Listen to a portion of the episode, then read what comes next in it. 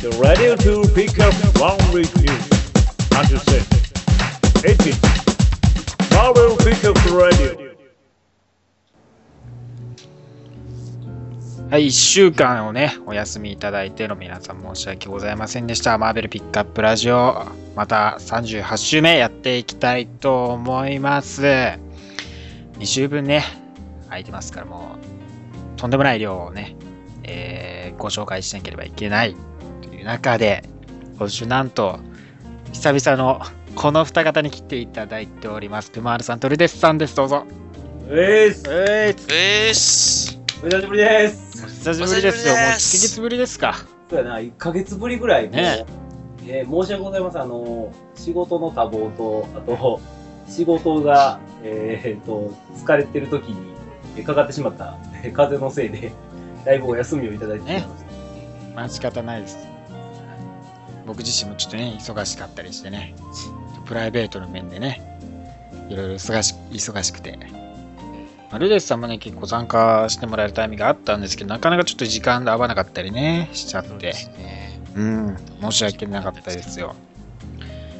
まあね、そんな久しぶりのラジオお二方にね、今日たっぷりと話していっていただきたいと思いますんで、よろしくお願いします。はい。よろしくお願いいたします。たたっぷりパワーアップして、ね。はい。さあさあ、それでは今週のピックアップニュース、参りたいと思います。はい。今週はですね、もう、多く公式から発表されております、シークレットウォーズ5のうんシリーズについてですね、えー取り上げていきたいと思います。はいまずはですね、えーマイルズ・モラレス君のソロシリーズ、メインのですね、シリーズが発表されております。その名もスパイダーマンです。うん。シンプルですね。シンプルにスパイダーマンです。もう何も、かもりつかず。何もつかず。アメイジングでもなければ、アルティメットでもない。そう。ただのスパイダーマン。まあ、アルティメットユニバースのね、スパイダーマンとして知られているマイルズ・モラレス君ですけども、ソロシリーズがシークレット・ウォーズ後、えー8ヶ月後ですね、シークレット・ウォーズ事件から8ヶ月後の世界となるですね、そこから刊行されるストーリーとしてニューヨークデイリーニュースによってですね、報告されております。ま、シリーズはですね、ブライギア・マイケル・ベンディスと、えサラ・ピッチェリによって描かれます。まあ、いつも通りですね、マイルズ君といえば、ベンディスですから。まあ、ベンディス曰くですね、彼は星星印付きのスパイダーマンではなくて本物のスパイダーマンとね、話しておりますから。さらにですね、まあ、ピーターがね、相談役として、ちょっと先輩面でやってくる、登場することもあるらしいのでね、皆さんうん期待していただければなと思います。まあ、さらに、えーどんどんいきますか。シークレット・ウォーズ後のソロシリーズ、ドクター・ストレンジが発表されております。こちらエンターテインメントウィークリーからですね、報告されているソロシリーズはですね、えージェイソン・アーロとクリス・バチョロによって描かれる、描かれます。で、ストレンジのね、オンゴーイングシリーズ、なんと、約20年ぶりとなっております。そうなんや。そんなに？そうなんです。ドクター・ストレンジのね、ソロシリーズはもう20年ぶりと。1990年代、おお5年とかね、そう、6年ぐらいとかかな？とか、でね、相当久しぶりのソロシリーズですよ。ずっとね、登場はしていたんですけどね。ねのご意見番みたいな扱いを出てたもんね。ストレンジに相談すればいいみたいなね。ねストレンジにできなかったらどうしようみたいな感じですからね。ほんまそれですね。困った時のね、うんそれ頼みみたいな。まあですね、マーベル編集長、えーアクセル・アロンソによるとですね、えージェイソン・アーロンとクリス・バチョルは、マーベルのソーサラスプリームを刺激的にキャラクターの最初から最後までを再定義し、作り直したと話しておりますから。まあ見た目的にもね、なんかね、変なもの持ってますよね、彼。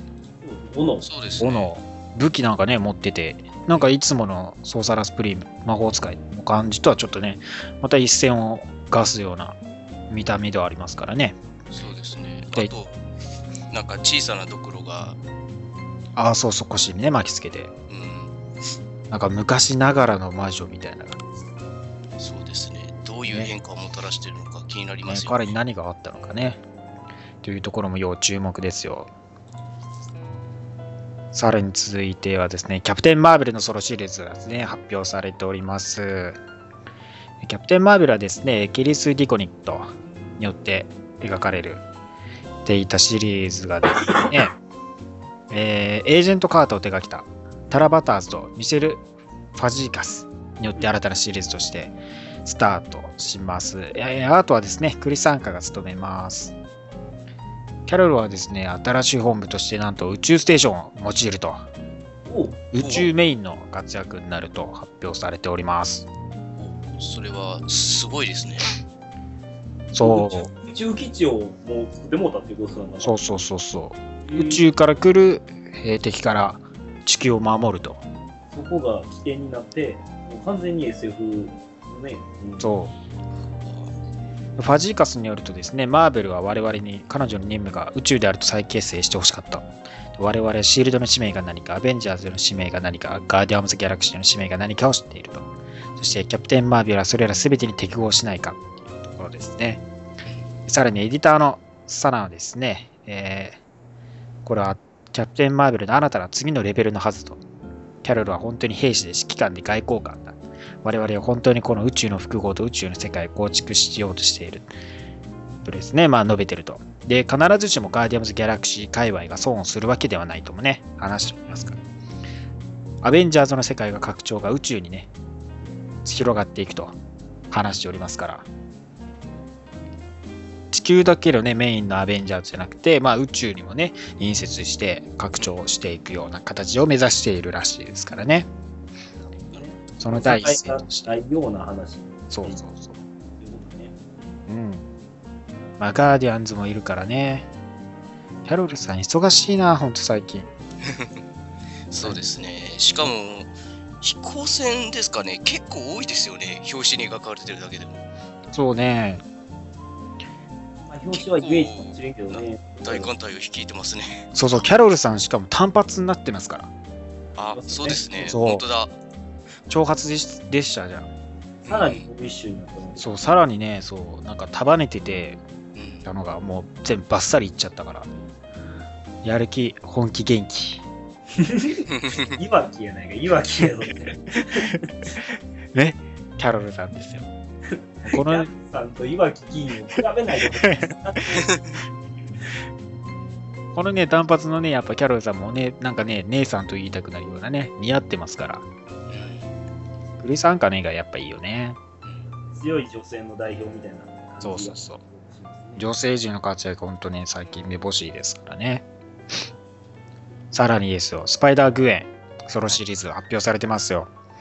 えーまあ、IGN にてね、発表された、えーライター、ジェイソン・ラトゥールとアーティストのロビー・ロドリゲスはですね、えーまあ、前回からの引き継ぐ形でね、そのまま新しい一環として再スタートすると。チームはそのままで、舞台は変わらずアース6号ですね。になって、一巻から続く謎や誰誰かがですね、さらにピーター・パーカーのリザード結成、再結成をですね、したっていうのをね、事実を知って、グエンがそれを追いかけるというストーリーから開始されると。そう、リザードといえばね、そう、あの、ピーターがね、作って、えー最初のエッジオブか、エッジオブスパイダーバースの時の最初のスパイグエン、グエン登場した時の、そう、話でリザード化しちゃったピーターをね、死んじゃうっていうところで、彼女にとって恐ろしい事実であるっていうところでね、ラトゥールは話してますから、再び悲劇が起こってしまうのかう。ね、誰かが死んでしまうんじゃないかっていうね。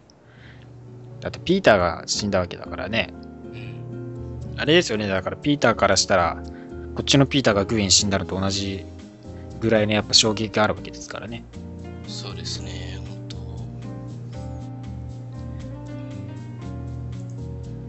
また、この世界でもパーカーラックが。そう、グエンさんはあの後々話しますけどね、このソロシリーズ以外にもね、いろんなとこ登場しますからね。そうですね。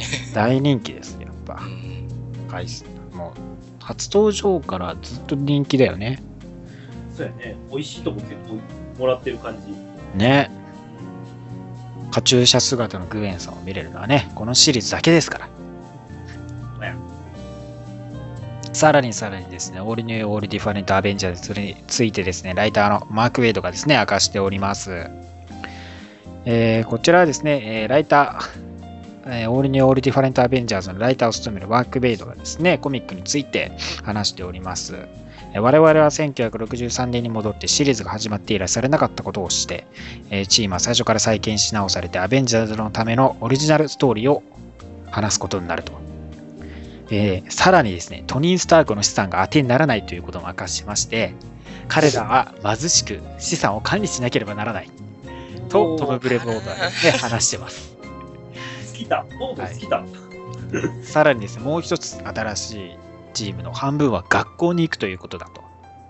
彼らは何時間もの作戦を受けてジンバブエに行かなければならない。そんな中ね。そう。半分はまだティーンエイジャーの学生ですから、もうね、ここがね、今までのアベンジャーズとは大きな差ですよ、やっぱ。そううんそうですよね。だってアベンジャーズかな。ヤンアベはだってもう、だから学生のアベンジャーズだからね、あれね。うん。もうあれと本家のアベンジャーズが半分合体したようなそうそうそうそう。文字通り。下手したらちょっとヒーロー業忙しすぎて退学騒ぎとかあるかもね。だからそう、あるかもしれない。なんかね、だからね、学校行かなきゃいけないんで帰りますみたいな流れで。ちょっと単位単位が足りないんで帰りますって。絶対の、なんかね、ノバあたりが言い出しそうだよね。出しそう。うーん。私も私もみたいな感じで。ヒスバーベルとか言い出して。マイルズ君はね、そういう点では容量いいからね。ううんんうん。あの子はうまくやるだろうけどうね。んそう、そんな中、そんな中にビジョンとね、えアイアンマンですかで、キャプテン、サム・ウィルソンね。うんキャプテンがいて、もうね、どうなるんですかね。このね、アベンジャーズやっぱ楽しみですよね。うん本当にね、結成以来今までになかった本当にアベンジャーズの新しい形となるわけですからね。新旧キャラクター入り乱れて、それこそ年齢も経験値も全く違う。バラバラやしね。うん。出身も、出身の世界も違う。生まれた経緯も違うね。彼らがどうやってこうチームを組んでアベンジャーズとして活躍していくのかね。やっぱりこれは一番の見どころじゃないですかね。そうですね。そういう意味ではオールニュー、オールディファレントですよね、本当。そのタイトルの関してますからね。うん。まあ。それも心配やわ。確かにね。じゃあさらにですよ。えー現在進行しておりますシークレットウォーズがですね、シークレットウォーズ5もやってきます。スクワドロンスプリームが発表されております。びっくりやね。ねえ、えーライターのジェイソン・ロビンソンとアーティストのレナード・カークが務めるえー別次元のチームからなるスクワドロンスプリームがですね、新たなオンゴイングシリーズとしてシークレットウォーズ後のマーブル世界にやってくると。まあ彼らはね、ヴィラン、ヴィラン集団です。ハイペリオンを筆頭とした。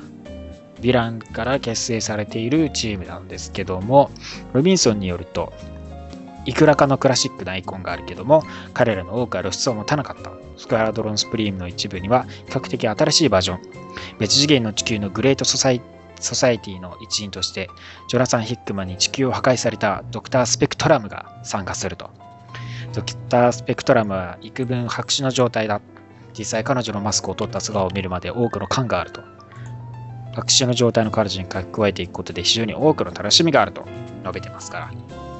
まあ、ドクター・スペクトラムはですね、えーニューアベンジャーズ、タイムランズアウトに続くニューアベンジャーズ誌の中でですね、まあ、インカージョンによって、えー別次元のね、地球グレートソサイティはね、まあ、ライバル会社 EC オミックさんのね、はいあーじゃ、えーのね、あの、に、あのに似てる人でね、ね、そう、ドクター・スペクトラムというね、女性のキャラクターが、前登場したわけですよ。で、まあ、その人が今度、えー新しいね、スクワドロンスプリームに参加するって言ったところで、えーマーベル世界に、せ世界ですかね、オールにオールディファレントマーベルにやってくると。まあね、本当彼女の設定とか全然、まだね、その、本当にそこの場面に何数巻 ?5、6巻くらいしか登場してないですからね、まだまだ。付け加える点ではね、いろいろとできますから。どんな設定、どんな、かそう、彼女のね、素顔をまだ見てませんからね。まあ、彼女の素顔を見るまでね、なんかもあるって言ってますけども、さっさと見せやがるこの野郎っていうね。まあ、そう、そうさんですら本当に長かったですからね。半年、半年ぐらいあったからね。ありすぎやねんって、あれも。最終巻でだからね。そうやな。ほんまやな。結果最終巻で明かされたってね。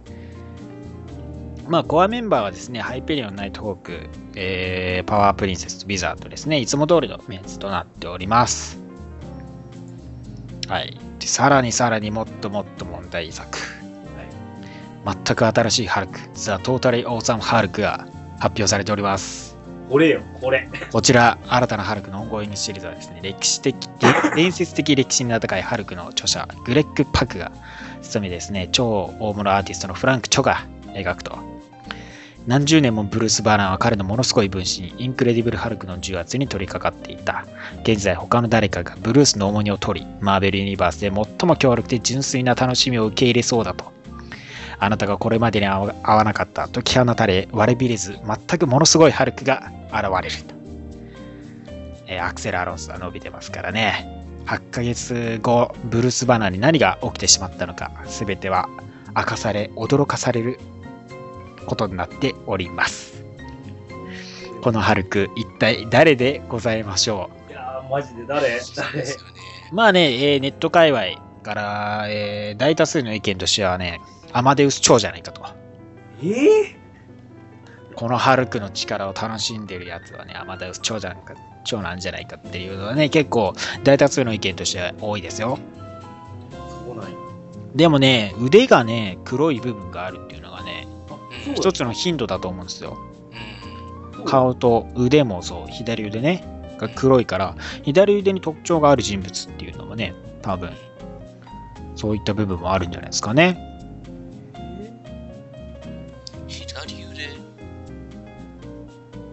ね。んエーグルえ？あいつ肩ぐらいまでいってるか。肩ぐらいまでいってるからね。うんうん。行ってしまえば半分くらい持ってかれそうになってたからね。えー、何？誰なんだろうね。ウィンターソルジャー？あいつも肩までいってる。いやーあれも肩までですよ、あれは。結構だから肩まで行ってる人の方が多いからね。そうやな。意外と難しいね。そうやね。うん。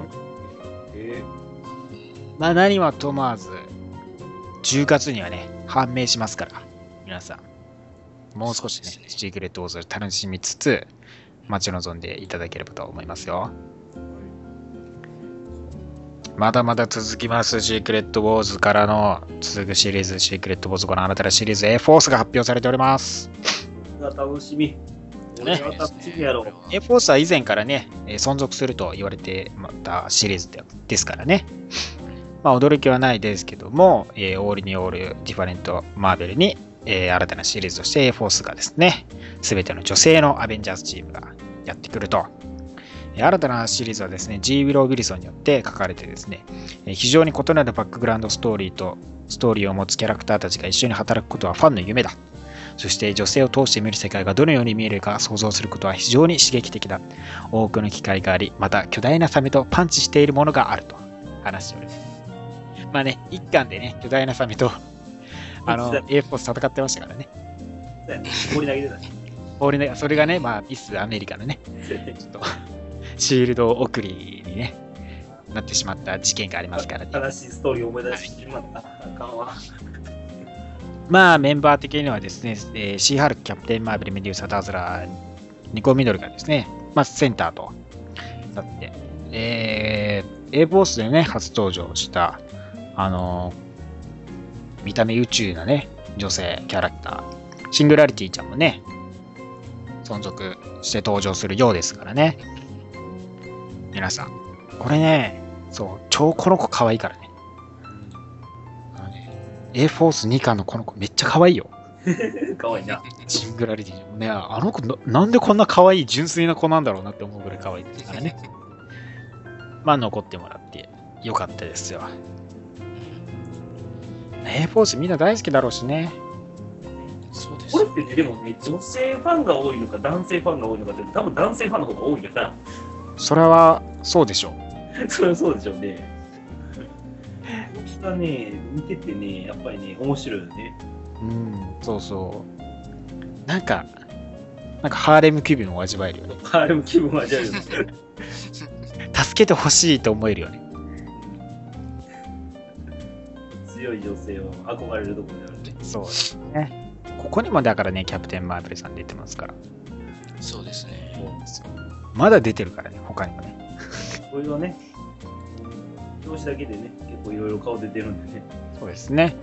まあ、この A ポースだからね、その、シークレット・ウォーズでの世界のはそのまま来るのかまだわかんないですからね。そうそうですよね。そのままそうそう。二人になっちゃうからね、下手したら。やり直しなのかなって。まあ、そこもおいおい判明するんじゃないですかね。さらに、えーシークレット・ウォーズ5の新たなシリーズ、アンキャニー・ヒューマンズがですね、ヒューマントーチはね、もちろん皆さんご存知の通りですけども、なんとビーストが参戦します。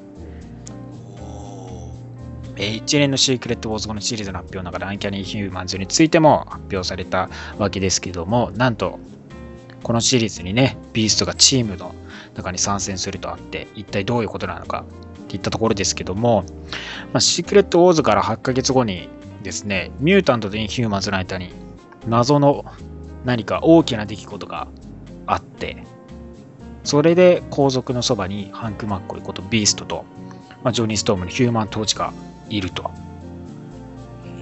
で、何がこの2つの種族といいますかね、起きてしまうのか。えー誰もが知るわけでもないが、アンキャニーは最初インヒューマンズとの関係が深かったと。だけどアンキャニーはですね、X メンって巨大な爆発となり、それはインヒューマンズと会うことを意味していると。チャールズ・スレは述べてますから。まあ、アンキャニーはね、最初インヒューマンズで使われ、アンキャニー、そう、インヒューマンズを指すようなね、形容詞だったわけですけども、まあ実際、有名になったのは X メンの方だからね。そういったところでのつながりもあるとね。まあ、そのインヒューマンズとね、えーミュータントの関わり合いはね、結構大きな展開をもたらしていくみたいなので、ここら辺もね、注目です。うん。カットカンと、あれかな、結構大きなクロスオーバーにつながっていくような話になってくるかもしれないね。そうかもしれないですよね。だから、アベンジャーズのね、映画自体でも、その、X、ミュータント立ち位置としてね、インヒューマンズを使うみたいな流れだったけども、このコミックだともう、そこら辺の2人をどう扱っていくのかっていうね、方の展開に持っていってる感じはしますよね。ある意味ちょっと似た者同士だからね。そう。そうそう能力持ちっていう意味ではね。で、まあまあ、なんやろう、ちょっと確執があってみたいな。そうそうそうそうね。まあ今後どうつながっていくのかですよ。で、さらに、まだまだ続きます。新たなシリーズアントマン、発表されております。えアストニッシング・アントマンはですね、ニック・スペンサーとレイモン・ロナスによって描かれます。まあ、1月よりね、開始したアントマン、えー同様ですね、スコット・ラングがもちろん主人公となります。スペンサーによるとですね、最初のアークでスコット・ラングはキャシーを多くの危険に入れたと。それはスコットに彼女の人生がそうでならなければならない再評価を一緒にやってこさせたと。我々がこの新たなストーリーを開始するとき、それは非常に異なる関係になるとね、なっているから、娘ちゃんと一体どういう関係になってしまうのか、言わずもがな、悪化するでしょうね。どうせ、どうせ悪化するよね。癖の強いメンバーばかりで、ねえ、ねえ、元奥さんにね、散々、ちょっとやめなさい、近づくんじゃないって言われてたくせに、そういうことね、やってて、で、危険をさらしてね、もう、キャシーちゃんもね、力持ってるからね、お父さん好きだし、ねえ、いや、しかもですよ、この人ね、援助を求めるための大きな B 級ヴィランが投入されますから、カバーにはね、えー前シリーズからグリズリーと、えーポーキュパインに加えて、さらにワールウィンドウとビートルが、女性ビートルがですね、描かれてて、これらと関係を持っていってしまうというね、スコットラング、まさかの B 級ヴィランと化すのか。それは映画やる前にはやめてくれ。あ、やったとかです。でも、やった後、日本でも、日本でもギリやった後。うんね、まさか B 級ヴィラン落ちするとかね。仲間な感じがさ、すごい。やめてほしい展開をね、しないでいただきたいと思いますけどね。娘ちゃんをね、悲しませるようなことをしないでいただきたいですね。そうですね。さらにさらにですね、問題作、新たなシリーズ、ビジョンが発表されております。はい。面白いよな。こうコンセプトが面白すぎて。こう、何が問題作というかですとね、そうコンセプト自体が面白いんですよね。まあ、10年以上ぶりとなるビジョンのソロシリーズはですね、ライタートム・キングとアーティストのガブリエル・エルナンデスかね、でですね、えー描かれるわけですけども、彼はですね、普通でありたいと。彼は普通でありたい。彼は自分自身の妻と子供を2人を作り、普通の生活を送ろうとします。そして、それが、現代アメリカがアンドロイドにね、普通の家庭を受け入れられるのか、隣近所にアンドロイドが住み出し、それを受け入れることができるのかといったストーリーになっていく模様です。えーキングによるとですね、はい。このシリーズは我々が他の全ての雑念を、雑音を剥ぎ取るつもりだと。武器として作られたロボットはヒーローでありたく人間でありたいというロイ・トーマスが作った最初のキャラクターの根底に戻ると話してますから、もともとね、彼自身、えー人間になりたい、ね。普通の家庭を築きたいと思ってたのにね、いろんな、いろんなね、ちょっと、あのー女性を見る目がなかったりね。ね、あのー結婚した相手が妄想で子供を作っちゃうとかね。ね ね、アベンジャーズを潰しちゃうとかね。ちょっといろいろ問題ありましたからね。もう自分で作っちゃおうと。理想の家庭、あ、自分で作っちゃおうってね。なので、悲しみしか見えてこない ね。そう。絶対に悲劇が起こるやんか。で、一軒家を持って、そこで普通に生活しようじゃないかとね。心ないさ、バーベル市民のさ、声しか聞こえてこうへん。ね。であの、このマーベル市民がね、えー新たな世界でね、えーどういい市民に変わってくれているのかどうかね。それそれを期待しよう。皆さん、そこはね、期待していただきたいと思いますよ。そのね、破壊される前のね、そんなあんなクソみたいなね、住民のもの、わけがないですから。せっかく一旦ぶっ壊して、また作り直すわけですからね。めっちゃみんないい人らばかりそうそうそう、近所で、近所で、あー、ビジョンさんってね、今日ね、あの、煮物が余ったからってね、届けてくれるかもしれないですからね。完全に日本じゃねえか、それ。煮干しが、煮干しが あるから。近所から送られてきたからみたいな。余った白菜あげるよって。畑で採れた。らっきょうが取れたから。そう。そういうご近所付き合いがね、あるかもし、見れるかもしれないですから、皆さん、要注目していただきたいと思います。さらにですね、X メンの新たなシリーズ、エクストードナリー X メンが発表されております。はい。こちらはですね、先にも述べました、えーインヒューマンズと、えーミュータントに起きたですね、大事件からの、えーそそこら辺での関わりが結構強いシリーズとなってくる模様です。えーライター、ジェフ・レミレとアーティストのウンベルト・ラモスによって描かれる新たな X メンシリーズはですね、えーシークレット・ウォーズ後8ヶ月後のね、えー世界でインヒューマンズ X メンの間に起きた大きな出来事によってテリジェン・ミストがミュータントに予想外の影響を及ぼし始めるといったところです。えー新旧の X メン X メンメンバーがですね、登場しておりまして、えーチームはストームを筆頭にアイスマン、コロッサスマジック、ナイトクローラーに続いて若いですね。まあ、あの、過去から来てるジーン・グレイと、さらに、ここに、オールドマン・ローガンが登場します。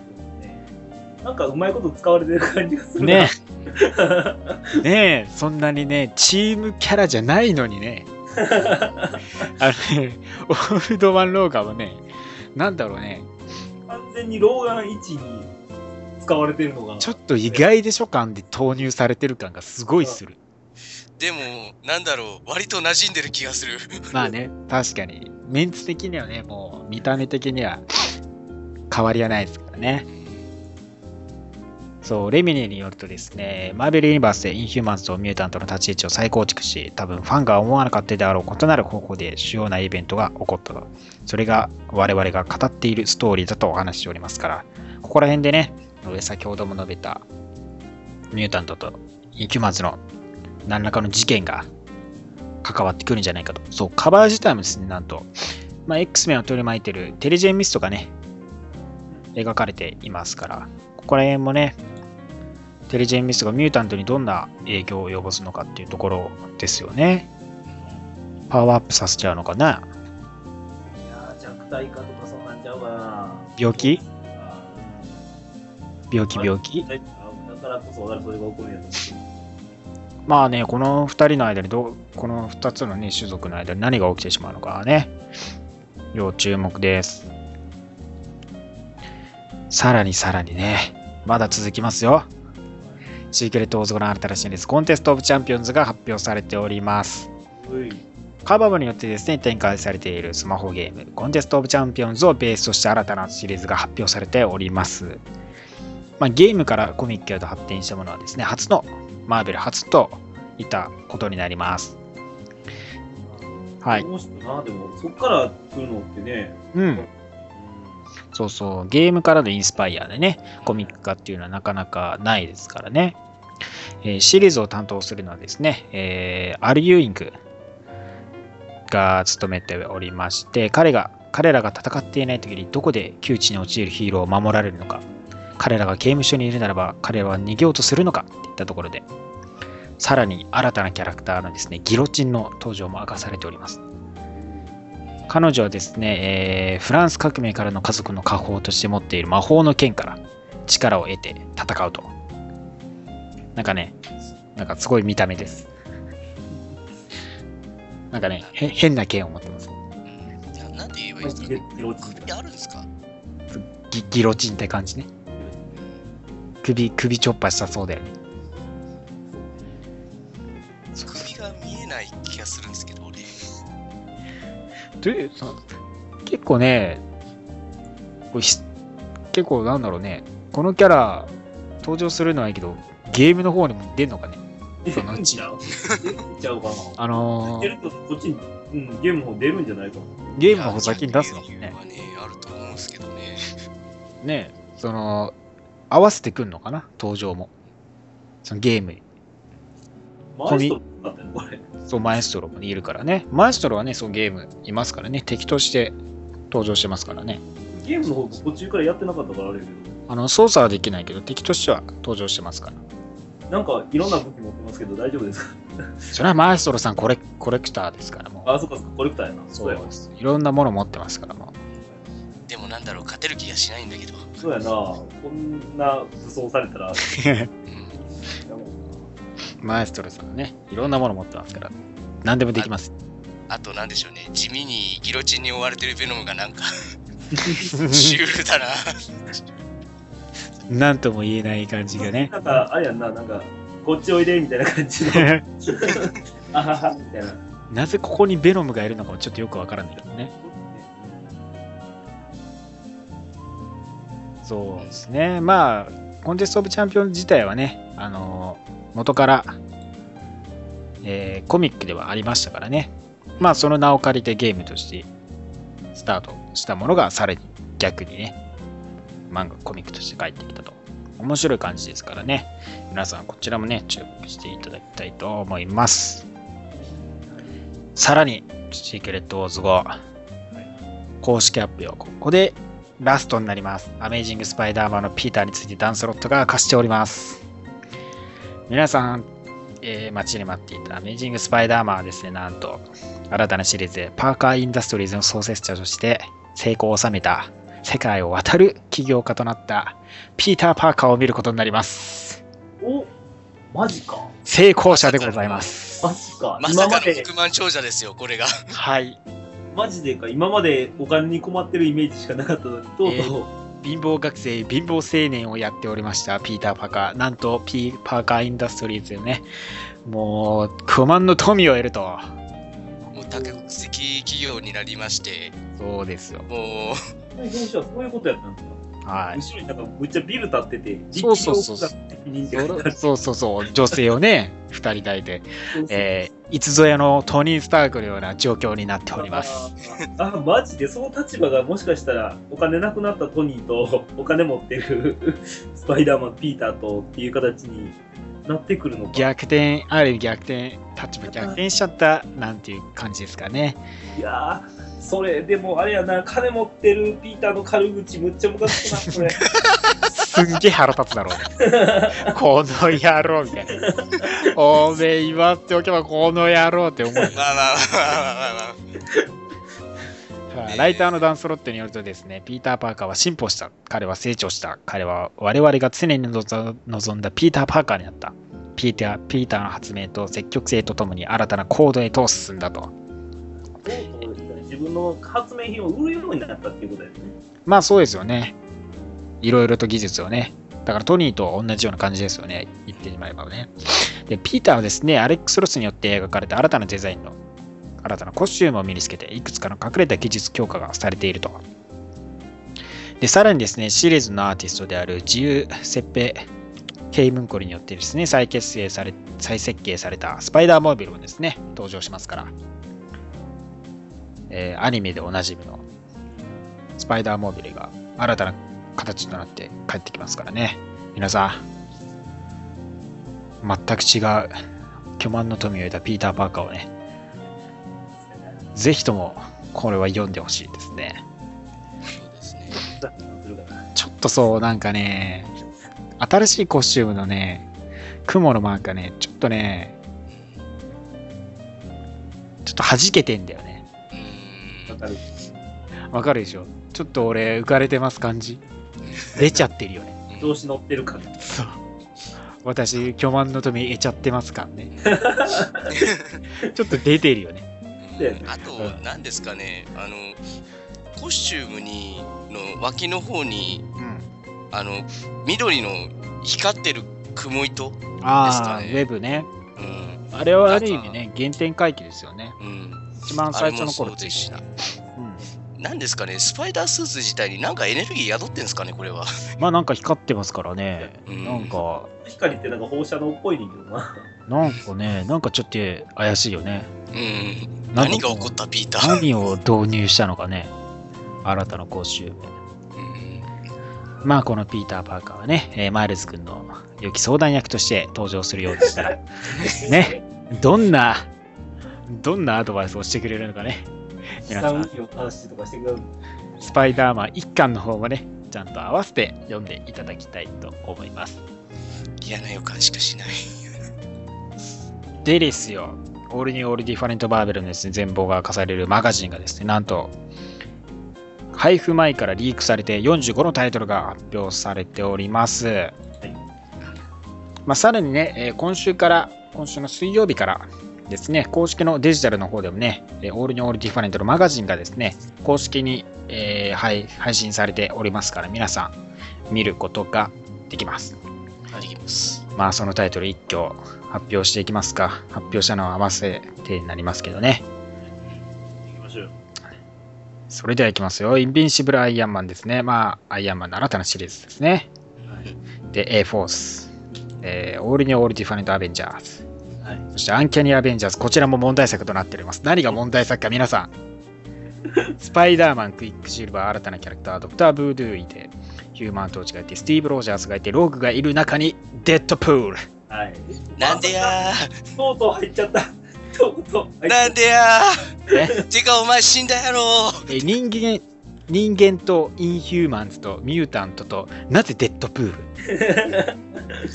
ま、待てい待ててんい。こ盛りあアンキャニーアベンジャーズはね新たなステージ新たなキャラクターたちプラスデッドプールが参加するといったところでねとんでもなく面白い作品になると思いますから、た。いや、もうこいつちょどっかちょっと待って。ね。ちょっと待って。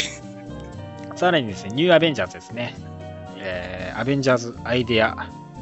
そうそうそうそう。メカニックかでエイムねそうヤンアベのキャラクターとかホークアイとかね、えースクレルガールとかね、いる中で、なんともなんともね、変なシリーズですよ。そう。変なシリーズ。メンツがね、変ですね。本当にニューアベンジャーズって感じなんで、皆さん。で、さらにね、アルティメッツですね。こちらがね、あの、アルティメットユユニバースから来たというよりかは、えー、マイティアベンジャーズが前身となっているようなチームですね。うんブルーマーベルとかね、えー、と、ブラックパンサーズと、あーあとミス・アメリカもいるんですよね。で、キャプテン・マーベル。キャロルさん。キャロルさん、またです。またですね。えーキャロルさん、またです。で、ギャラクタスそんなことよりもだけどな。そう、ギャラクタスもいるっていうね、この謎のアルティメット、アルティメッツ。一体どんなシリーズになるのかね。で、ドクター・ストレンジですね。で、キャプテン・マーベル、えーサム・ウィルソン、キャプテン・アメリカ。っていったところで、ちょっとね、カバー的にはね、スティーブ・ロジャースとサム・ウィルソンが中に亀裂があると。いったカバーになってるんで、お互いなんか別の道を歩む的な感じで。ねえ、別々の道を行ってしまうのか。えー、仲違い起こしてほしくないけどな。この二人はね、ずっと一緒にいましたからね。嘘、ここで？で、続いてトータリー・オーソン・ハルクですね。で、マイティー・ソー。ね、えージェーン・フォスターも、シリーズもですね、いきますね。で、スカーレット・ウッチのソロシリーズもですね、開始されると。で、ミス・マーベルですね。カマラちゃん、かわいいですね。はい。アベンジャーズ入りしたからでしょうね、これね。お祝いなんでしょうね。自由やな。でですよ、イルミナティ。イルミナティというタイトルに対して、フットとかアブゾービングマンとかがいるヴィラン集団なんですよね。うん俺たちが知っているイルミイルミナティではなくなっている模様で、一体これがどういうことを意味するのかね。腐った組織。ヴィランたちが、B 級ヴィランたちが暗躍するシリーズですかね。もう、フードが出る時点でもうね、B 級集しかしないですからね。さらにオールニューホークアイですね。で、カバー的にはね、えケイト・ビショップに加えてね、オールド・ホークアイがいるというね、これもう一体どうなるのか。で、アストニッシング・アントマンですね。で、でビジョン。で、コンテスト・オブ・チャンピオン。で、アメージング・スパイダーマン。で、帰ってきたカーネージですね。はい。カーネージも帰ってきたと。あのサイコパス野郎もね。で、スパイダーウーマンですね。はい。これよ。これよ、ねお腹がすごいぽっこりお腹ですね。まさかの妊娠ですよ。ね食べ過ぎかもしれない。うん、ぽっこりお腹ですよね。妊娠なわけないじゃん。ジェシカ・ドリューだよ。誰とできちゃうんだい。だそんな、なわけないだろ。食べ過ぎだよ。大食いなんだよ、大食い。現実逃避。現実逃避しないで。そして、そして、スパイダーマンですね。うんまあ、えー、でウェブ、ウォーリアーズって名前になってますけどね。スパイダーマンで、えースパイダーグエンに続いて、シルク、シルクちゃんも来ますね。ミルクもね。で、スパイダーマン2099も新たなコスチューム、白い部分も入った。超かっこいいよな。めっちゃかっこいいっすよね。そ かっこいい。このカバーのさ、色彩とかもさ、ずるい。このコスチュームに合ってるし、うんめっちゃかっこい地い。味に変わってるんだな、これ。そう、白いところが入っててね、結構ね、印象変わりますよね。うんかっこいいな2099もだからね、続くと。うんで、さらにね、もうね、スパイダーバース、去年のスパイダーバースクロスオーバータイトルから続いております、スパイダーバースね。なんと、ウェブウォーリアーズと名前を変えて、シリーズが開始されます。はい。続かりましたね。はいま。さかの逆輸入ですか、これは。なんとね、このシリーズ、スパイダーバース、シークレットウォーズのスパイダーバースと同じメンツですね、基本的には。スパイダー UK、インディア、ハム、えースパイダーウーマン、ノワール、そしてグエンちゃん。ね。のスパイダーバースからのシリーズとして、そのままね、ウェブウォーリアーズの名を変えてやっていくと。皆さん大好きですからね。もうね、人気にあやかって、マーベルはね、美味しい蜜をチューチュー吸うね。もう、チューチュー吸いやがるね。こっちとしてはいいんだけど、嬉しいから。でもまあ、そのメンス的にも明るいシリーズというかギャグっぽくなるとは思うんで、多分いろんなスパイダーマン知りたい人はね、おすすめの作品だと思うんですよ。まあね。俺、ハムがいる時点で俺読みたい。うんそうですね。うんまあ、本当スパイダーバース2でのあのギャグのシーンも本当ありましたからね。そうそうハムをこんなに見れるね、うん日がいつか、いつくいつか来ると思ってなかったからね。今のでもスパイダーバースのハムは、あの、ね、コスチューム着てるときは気持ち悪いからあんま見たくないんだけどね。マジ豚だからね。い一応ちゃんとコッション着てもらわないとね。人間顔すぎんねん、豚が。そう。もっと豚っぽくなるよ。で、さらにですね、黒いコスチュームになったエアデブルさんですね。あ、かっこいいっすね、本当。下にいるのはね、ガンビットじゃないかって言われてましたけどね、否定されておりますんで、皆さん勘違いなさらないようにお願いします。まあ似てるけどね。うん、で、えーこれも一つの問題作、ガーディアムズ・ギャラクシーですね。えー何が問題かっていうとですね、なんとスターロードさん、女性です。なんで。やって感じ。あれ？って胸がある。スターロードいいよ、これ。あれ胸があるっていうね。で、しかも金髪。ね、スターロードさん、一体このスターロード誰なのかっていうね。うん。あと、メンツも若干変わってますよね。そうね、シングもね、えーオールにオールディファレントの画像でね、ティザー画像で、えー出てた通りにシングも参戦してくると。いろんなところでね、いろんなキャラクターたちが参戦して、結構だから入り乱れてますよね。ねうんアマラちゃんはね、コンテストオブチャンピオンズの方にね、うん登場してきてますから。うん、あの、ブラックボルテックスで強化された版のままね。うんで、ドラッグスですね。えー以前発表されたドラッグスも開始と。で、ハワーズ・ザック、イエス・アゲイン。こいつつけんねやと思ったもんだけどな。ハワーズさんはね、ある程度人気が、一定層人気があるみたいですからね。あの、物好きな人がね。ハワードさんはね、あの読むと面白いんでね。あの、そう、ギャグ漫画的な感じで読むとね、やっぱいいですよ。そう。面白い。また甘い蜜を吸おうとして。で、さらにノバですね。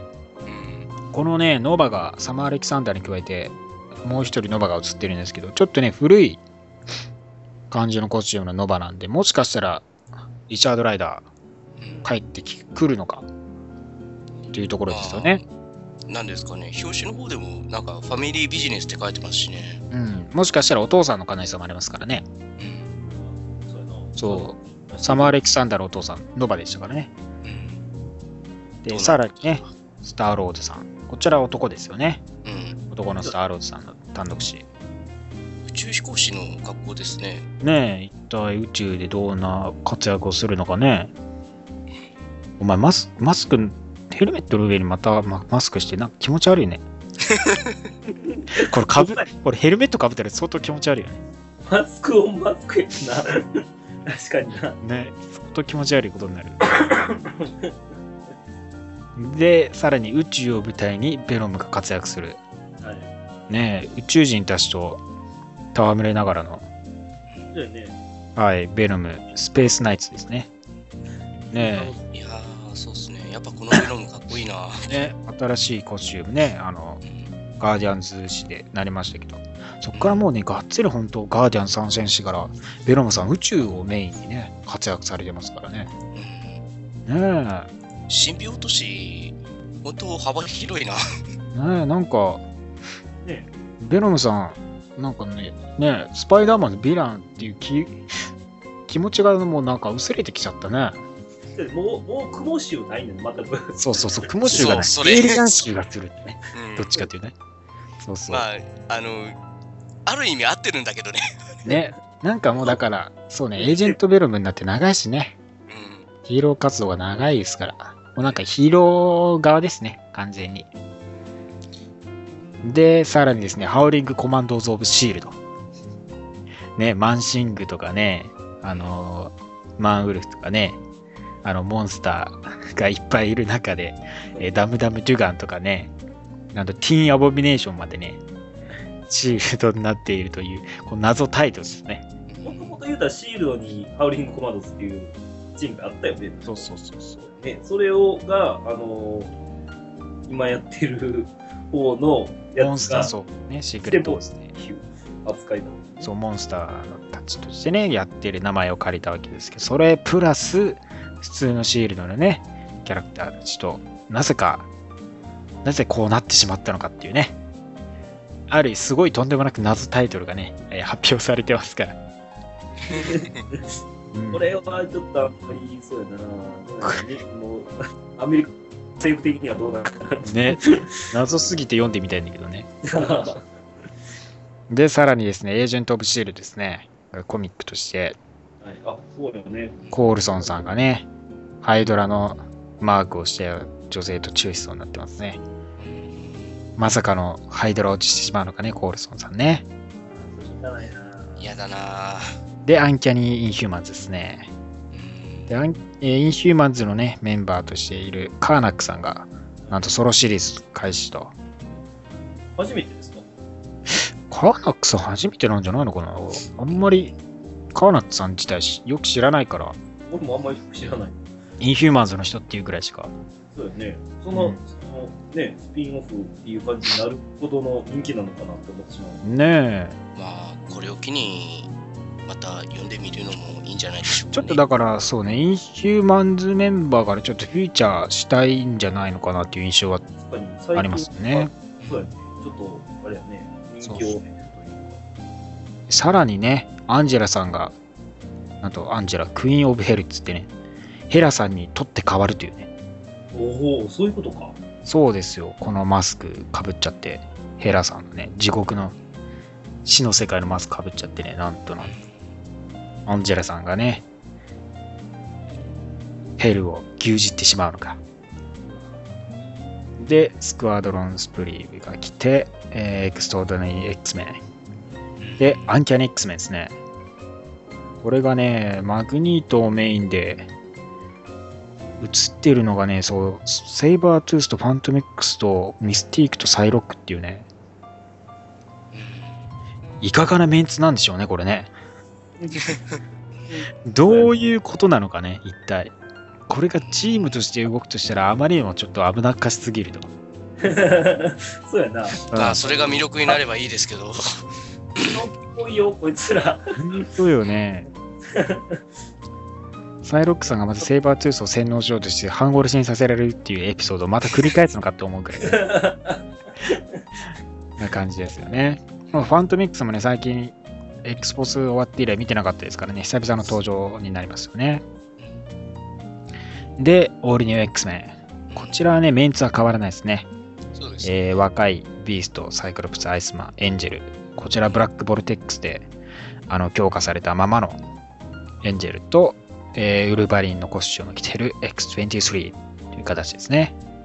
まあ、まだ確定はしてないけど、まあ、大手か。うん。もう大手か。それは大手でしょ、これ。いや、だって爪的にも全部全容もうバレてるから。うん、もう大手ですよね、これ。あと、オールニュー X メンの、あの、表紙のやつで、背後のやつ死ぬんすかこれ。なんだ、なんか、薄らとしか映ってないから、背景のやつらが。何が？いや、なんか、オールニュー X の表紙の、まあ、サイクロプスですとか、ウルヴァリンですとかが、なんか、あれ、こいつら死ぬみたいな感じの、感じで個人的には受け取りましたけどね、これ。なんで？何やろ。死なんでしょ、まあ別に。死なんでしょうけど、なんか、別にコスチューム姿を背景に映してるだけだからね、これね。いや、家みたいになってる。みたいになってるから、なんか、それいいんかなと思って、若干。まあ、ジャック・ジーンはね、あの、エクストラオーディナリーの方に出てますからね。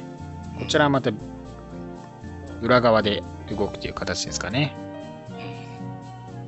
で、オールドマン・ローガンもですよ。ソロシリーズで続くと。ねえ、二つの世界の狭間でね、自分の知っている世界と新たな世界の間で揺れを葛藤なんかが描かれるんですかね。悩みすぎるな。で、オールニューウルバリンですよね。ローラちゃんのソロシリーズですよ。うんシーダースって言ってね。かわいい。いや、まあ、ついに来たかって感じですよね、ね。みんなが待ち望んでいたウルヴァリンコスチュームのローラちゃんがね、ついにやってきたというところでね。ねいいね、セクシーですよ。なんかね、似合ってるね。いいね。いいね合ってる。似合ってまうん。もうこのままウルヴァリンになっちゃっていいよ。いや、もうウルバリって書いてるじゃないですか。もうこのままずっとウルヴァリンでいいよ。帰ってくねる。ローガンはね、オールドマンでいいよ。十分十分。もうウルバリンのなんか席むっちゃ埋まってもうてるけど。帰ってくんねんって。アース616のウルヴァリンの帰ってくる位置がもうない。他のウルヴァリンたちで埋まってるから。どうやって帰ってくるのじゃあ、これ。もう帰ってきてもいもういる場所がないから仕方ないね。で、皆さん大好き、デッドプールさんも帰ってきますね。はい、おもちろんね。んだやろ。ね、もちろん帰ってきますよね。なんか、すごい気違いじみた人たちが寄ってたかってますけどね。全部夢です。これ全部夢です。ね、盛大にパレード、復活祭ですかね、これはね。パレード。完全に夢でしょ、これ。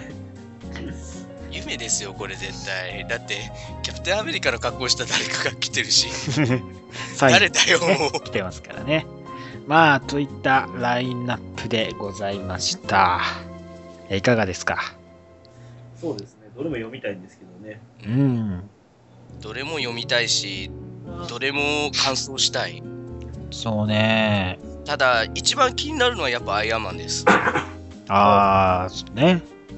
あの、まあ、マーベルの顔はアイアンマンって、ライターの方が豪語してたそうですし、そうね、今回も特に力を入れてるような感じはしますからね。まあ俺的にはアンキャニーアベンジャーズとシルクは、シルクとビジョンかは絶対読みたいなうんそうね。ヤンキャニアベンジャーズはね、読みたいね。絶対読んだ方がいいな、これな。あのね、俺が読みたかったアンキャニアベンジャーズになった。そのボリューム2はね、俺の求めてるもんじゃなかったから。うんボリューム1はね、あやばいミュータントとアベンジャーズの融合だっつって、すごい楽しんでたんだけど、2はちょっとね、表紙読み系でしたからね。ボリューム2はね。で、アンキャニーアベンジャーズ、スパイダーマンいて、ブードゥーいて、クイックシルバーいてね、インヒューマンズいて、えスティーブ・ロジャーズも入ってきてね。で、なぜかデッドプールですからね。これはもうね。読まない以外の選択肢はないです。まあね、一部でね、えーカルト的人気を把握しているね、あの、スパイダーマンとデッドプールが共演がっつりするんじゃないかっていうところもね、ありますからね。ね、この組み合わせ好きな人多いんじゃないですか？まあなんかそれだけでなんか文字でページ、1ページぐらいガーッと埋まりそうな気がするけど。さあ、まだまだね、ここまでコミックの話ですけど、はい。先週話しておりませんでしたからね、はい映画の話も実写の話もしていかなきゃいけないですよ。す。いませんがね、1時間も経つんですね、これがね。これがね、えー前編がなんと1時間になっておりますね、これね。あ、なるほど。はい。カットやで、これも。後編このままね、えー続いていきますんで、しちょっと一旦ここでね、休憩挟みたいと思います。はい。後半に続く。それでは後半もやっていきたいと思います。実写関連のニュースですね。もう、これを話さずには終われないです。ね。マーベル・シネマティック・ユニバースにおける新たなスパイダーマンのキャストが公式に発表されております。おい。よいよ、えー噂に噂を呼んだ、えースパイダーマンの MCU でのキャストがですね、トム・ホランドとなることが発表されております。ねパチパチえーパチパチパチ。ね、トム・ホランド、トム・ホラホランドはですね、えー現在19歳でですね、えー借りぐらしのアリエッティのですね、ショーのイギリスでの吹き替えを担当したというですね、意外と日本とゆかりもあったりなかったりもする人物となっておりますよ。えーソニーのね、エイミー・パスカルとマーベルのケビン・フェイがですね、広範囲な俳優の創作を実行しておりましたけども、撮影中のキャプテンアメリカシビル・ウォーでですね、スクリーンテストが行われたんですよね。で、ソニーピクチャーズのトム・ローズマンによるとですね、スパイダーマン自身にとって我々多くの素晴らしい若い俳優に会った。しかし、トムのスクリーンテストは特別だった。ね、話しておりますから、これが決め手となってね、えー最終オーディションを通って、トム・ホランドとなったというところで、いよいよ、ね来年、キャプテンアメリカ、シビル・ウォーに、マーベル・シネマティック・ユニバースのスパイダーマンが登場するんじゃないかというね、まあ、がっつりじゃなくても神尾出演程度はね、やっぱするんじゃないかっていうところは、皆さんも期待している通りだと思いますからね。この時期、この時、ね、発表ですから。あれですね、うん。優しい顔元が選ばれましたね。ね。さらにね、え注目しているところはですね、映画スパイダーマンの監督もね、発表されて、え今年初めにね、コップカーでデビューをしたジョン・ワッツに決定いたしました。え最近ではですね、YouTube に上げたフェイクのホラー映画トレーラーが話題となってですね、映画化されたクラウンでも有名な方ですね。はい。まあね、あの、あれですよ、YouTube でなんだっけ、あの、学生の頃かなんか作ったんですよね、彼が。その、お父さんが、なんかね、あのね、ピエロのマスクをしたかなんかで、本当にピエロ化して、自分の子供を殺そうとするみたいな感じかな。まあ、そのね、フェイクトレーラーがね、すごいね、怖いっていうんで、いつ映画化する、映画公開するんだっつっていう話になって、それがね、話題になったんですよね。で、実際にね、映画化に至った経緯なんかもある。結構最近ではだから話題になる、話題になった人物でもあるんですよね。いよいよですね。もう、皆さんが待ち望んでいた現実が、ついに叶うわけですよ、これ。ね、現実を帯びてきてます。思ったより早かったです。ね。言ってましたよね。なんか、あの、アメイジング・スパイダーマン2がね、ちょっとダメだったから、次のシミスター6でね、あの、大こけして、で、こっちに県に帰ってこないかな、みたいな話してたけど、もうそれを待たずしてきちゃいましたからね。そうですね。とね、大方の様子よりもね、はるかに早かったですから、本当にね。えー、ソニーさんの決断もね、もね、あの、賞賛を与えたいと思いますよ。ほんまに、募金したいぐらい。ね。そだから皆さんね、えーソニーのな家電家電製品を買いましょう。そうね。プレステ4を買いましょプレステ4買おう。そうですね。プレスフトもい4だっぱいけでいいで買って。プレステ4をだからいっぱいね、遊びましょう。そうです。スパイダーマンのゲームありますしね。そうですよ。これから発売されるかもしれないですから、多くのタイトルがね、ありますから、うん。皆さん、プレステ4を買ってね、ソニーに貢献して感謝の意を込めてあげたらいかがでしょうか。レゴマーベルも出るしね。そうですよ、そうですね皆さん、急がないと。急がないと。で、さらに実写関連で言えばですね、エージェント・オブ・シールドのシーズン3、はい新たなポスター来ております。はい。そのポスターにですね、シークレット・ウォーズ・ウォリアーズの文字がですね、書かれていたわけです。はい。シークレット・ウォリアーズといえばですね、シークレット・インベーションですね、クロスオーバータイトルコミックでありました。その危機からですね、ニック・フューリーが率いる、率いてやってきたチームとして有名ですよね。うん。で、そのチームにはですね、エージェント・オブ・シールドにも登場しているクエイク、えーまたの名をね、スカイが、スカイとして知られる人物もですね、参加しているといったところで、まあ、設定はね、結構変わるとは思いますけども、フィル・コールソンとスカイは世界を旅して、シークレット・ウォーリアーズのより MCU バージョンを作るのをシーズン3で見ることになると。いっ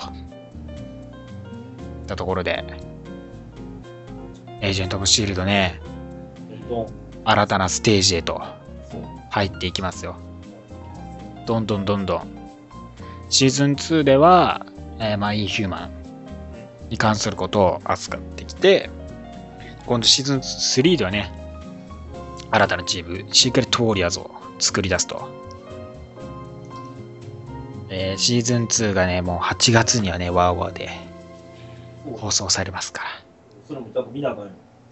今のうちに皆さんね、ワーワー加入した方がいいですよ。そうです。申し込み、急いで。それで、実写もね、えーもうすぐだって、デアデビルも、多分もうすぐでしょ？ネットフリックス。そうですね。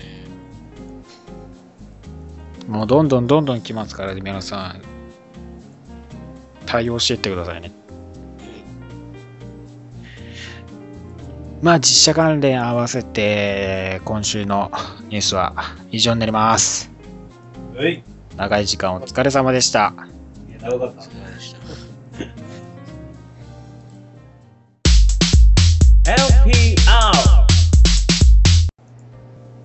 さあ、続いては、はい。クマールの気になるトピックス。はい。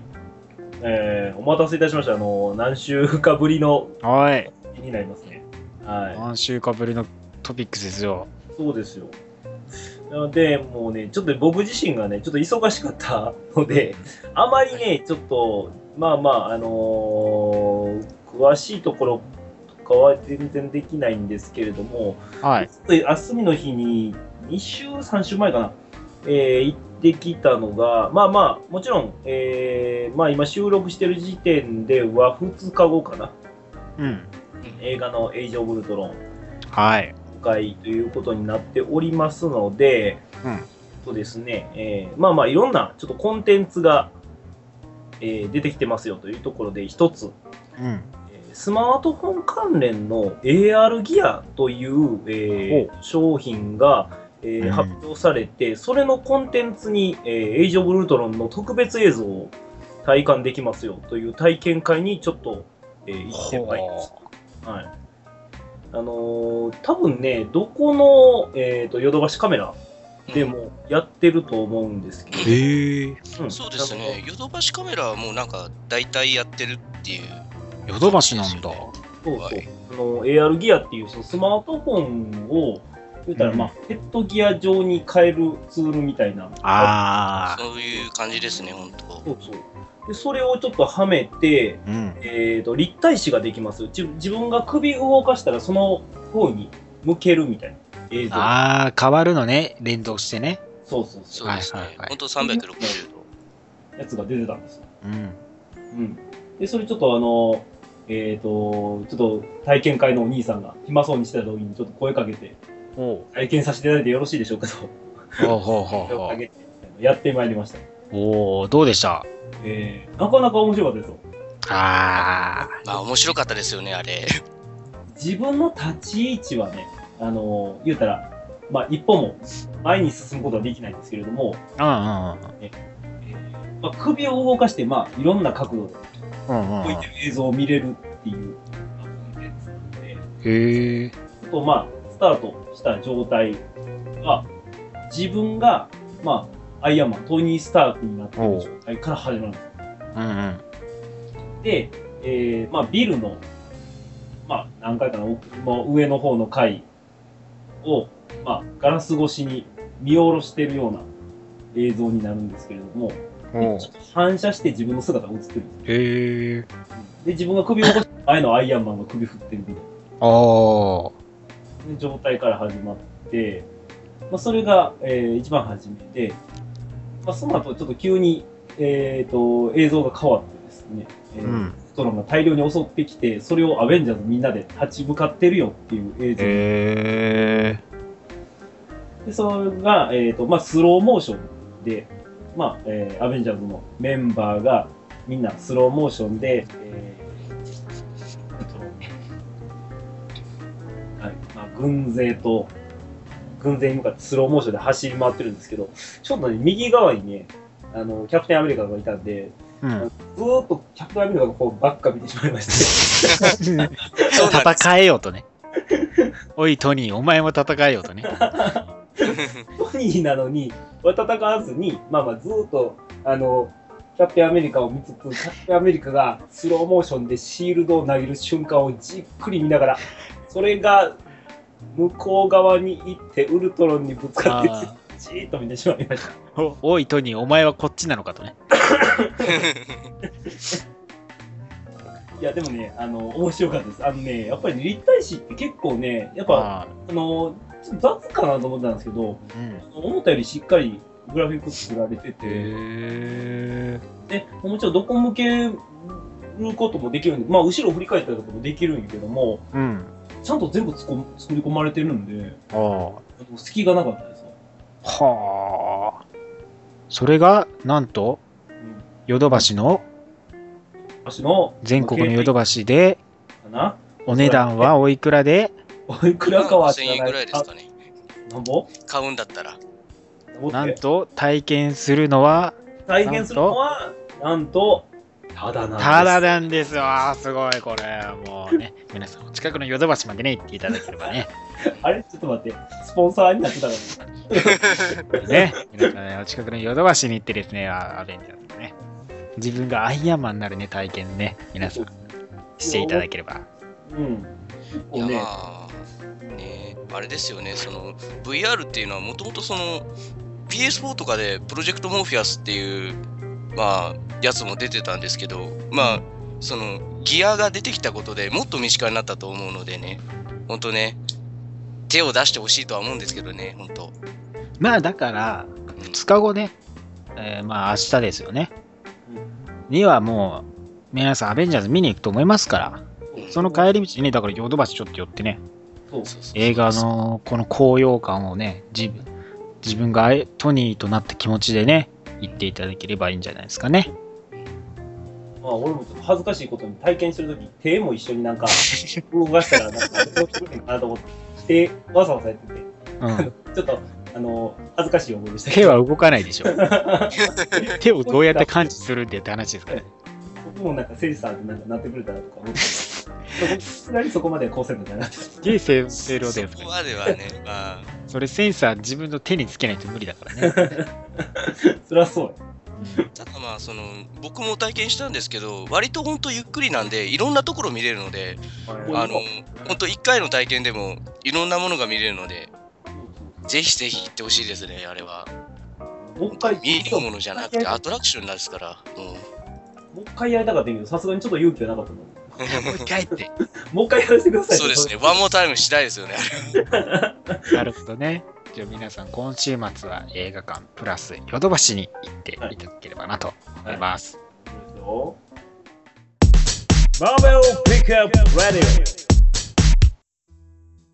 さあ、続いては今週のリーグレビューになります。はい。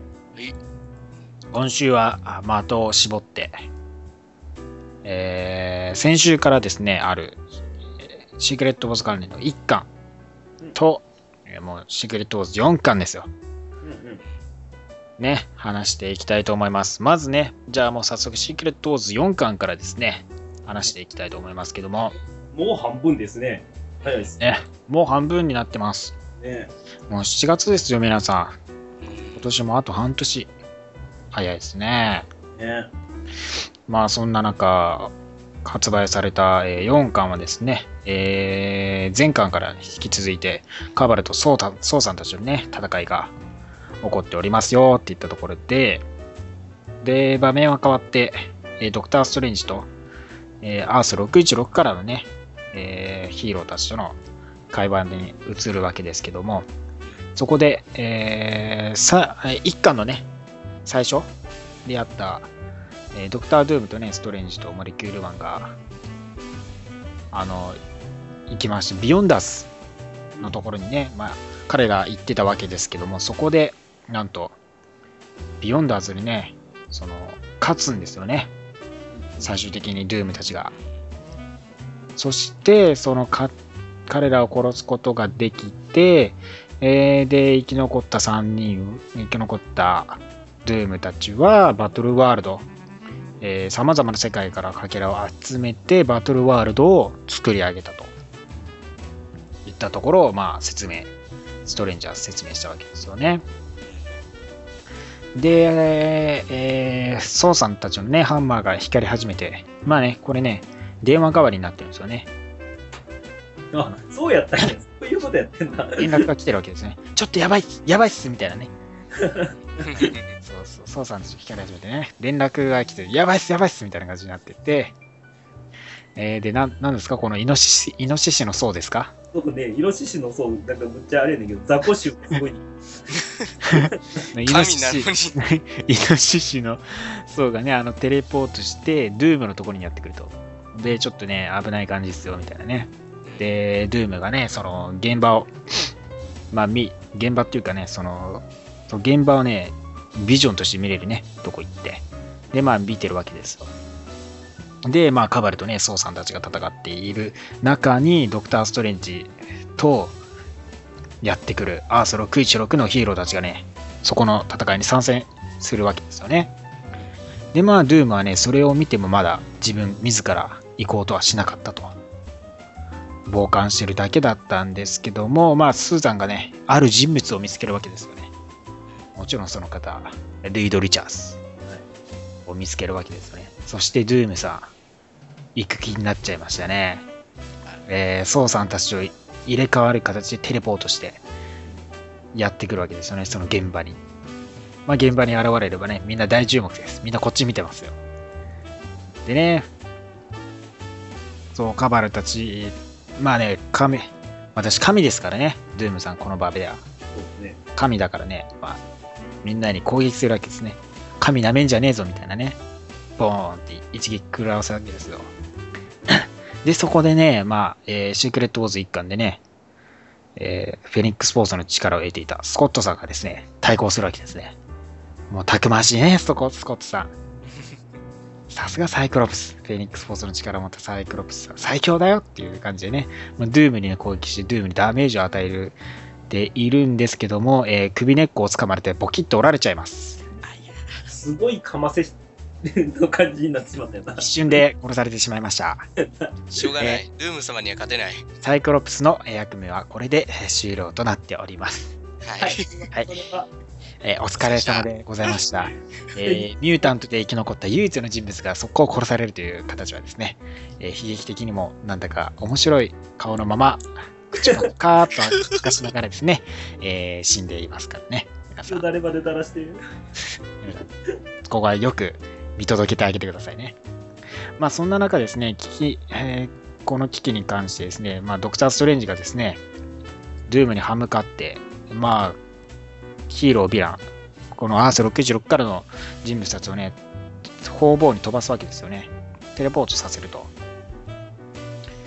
まあね、ドゥームがね、そう、えー、出しゃばってきたスティーブ、さらにね、えー、言っちゃいけないことをね、このドクター・ストレンジが言ってしまうわけですよ、ドゥームに向かって。なぜ君がここに来たのか。ドゥームさんがなぜここに来たのか。それはね、あなたがリチャーズを恐れているからだよって言ってしまったんですね。それでもう、プッツンときたドゥームさん、一撃で殺します。うわで、怒りの目を見せるドゥームさんでこれ終わるわけですよね。ここから神様、どんな行動に出てしまうのか。勝った神様は怖いですよ。これはね、バトルワールド崩壊。音が鳴り始めてますね。うん。まあ、しょうがないよね。だってリチャーズに散々負けてきたからね。ーそりゃ、来ちゃうよ。リチャーズいたら。復讐心の塊みたいなのに見えらね。うん。しかも横にスーいたしね。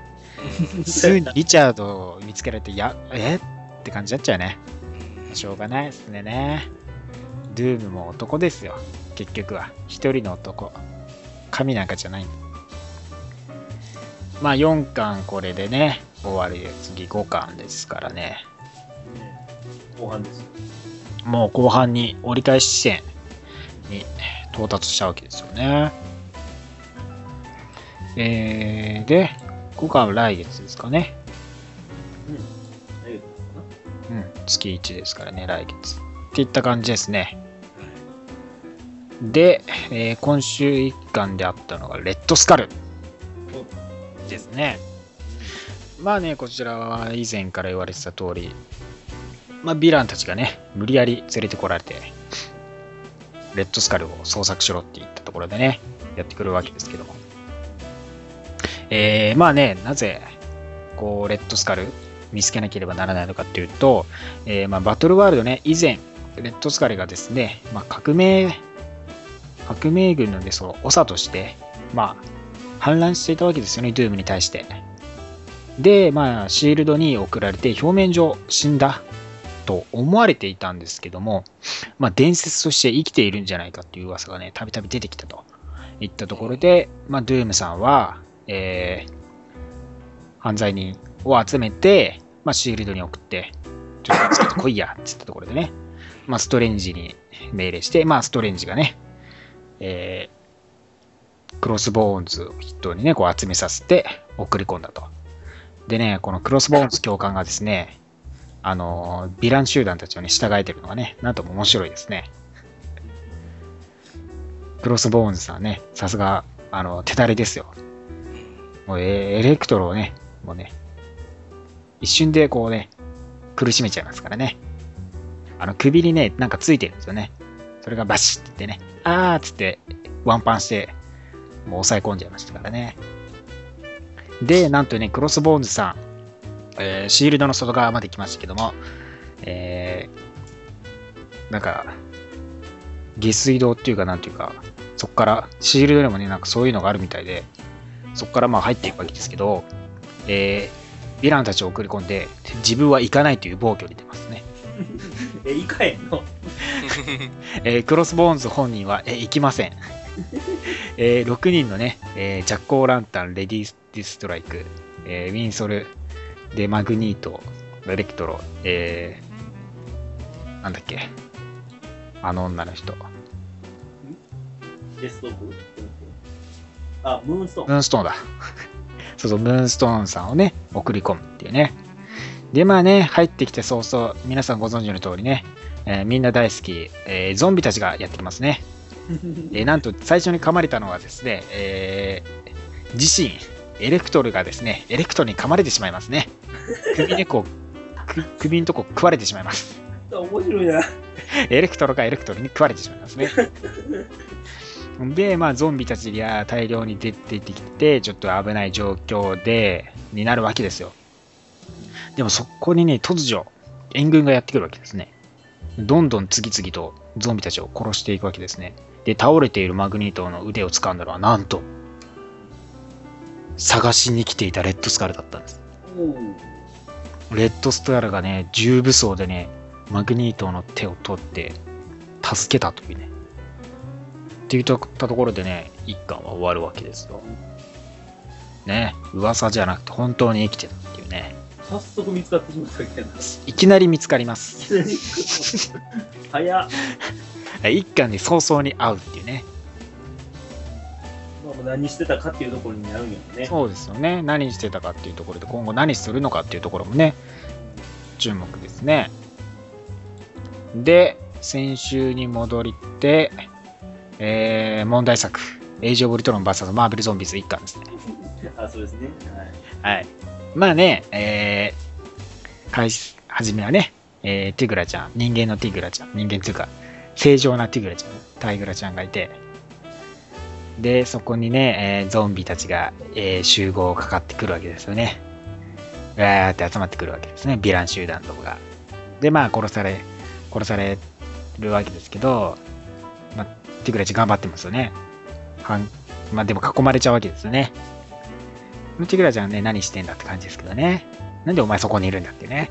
ほんまにねえーで、そこにやってくるウルトロン軍団ですよね。で、大乱闘ですね。ゾンビとウルトロンの大乱闘が勃発するわけですよね。まあね、セイバイトゥースは内臓をまき散らしてます。望ましすぎるやつ。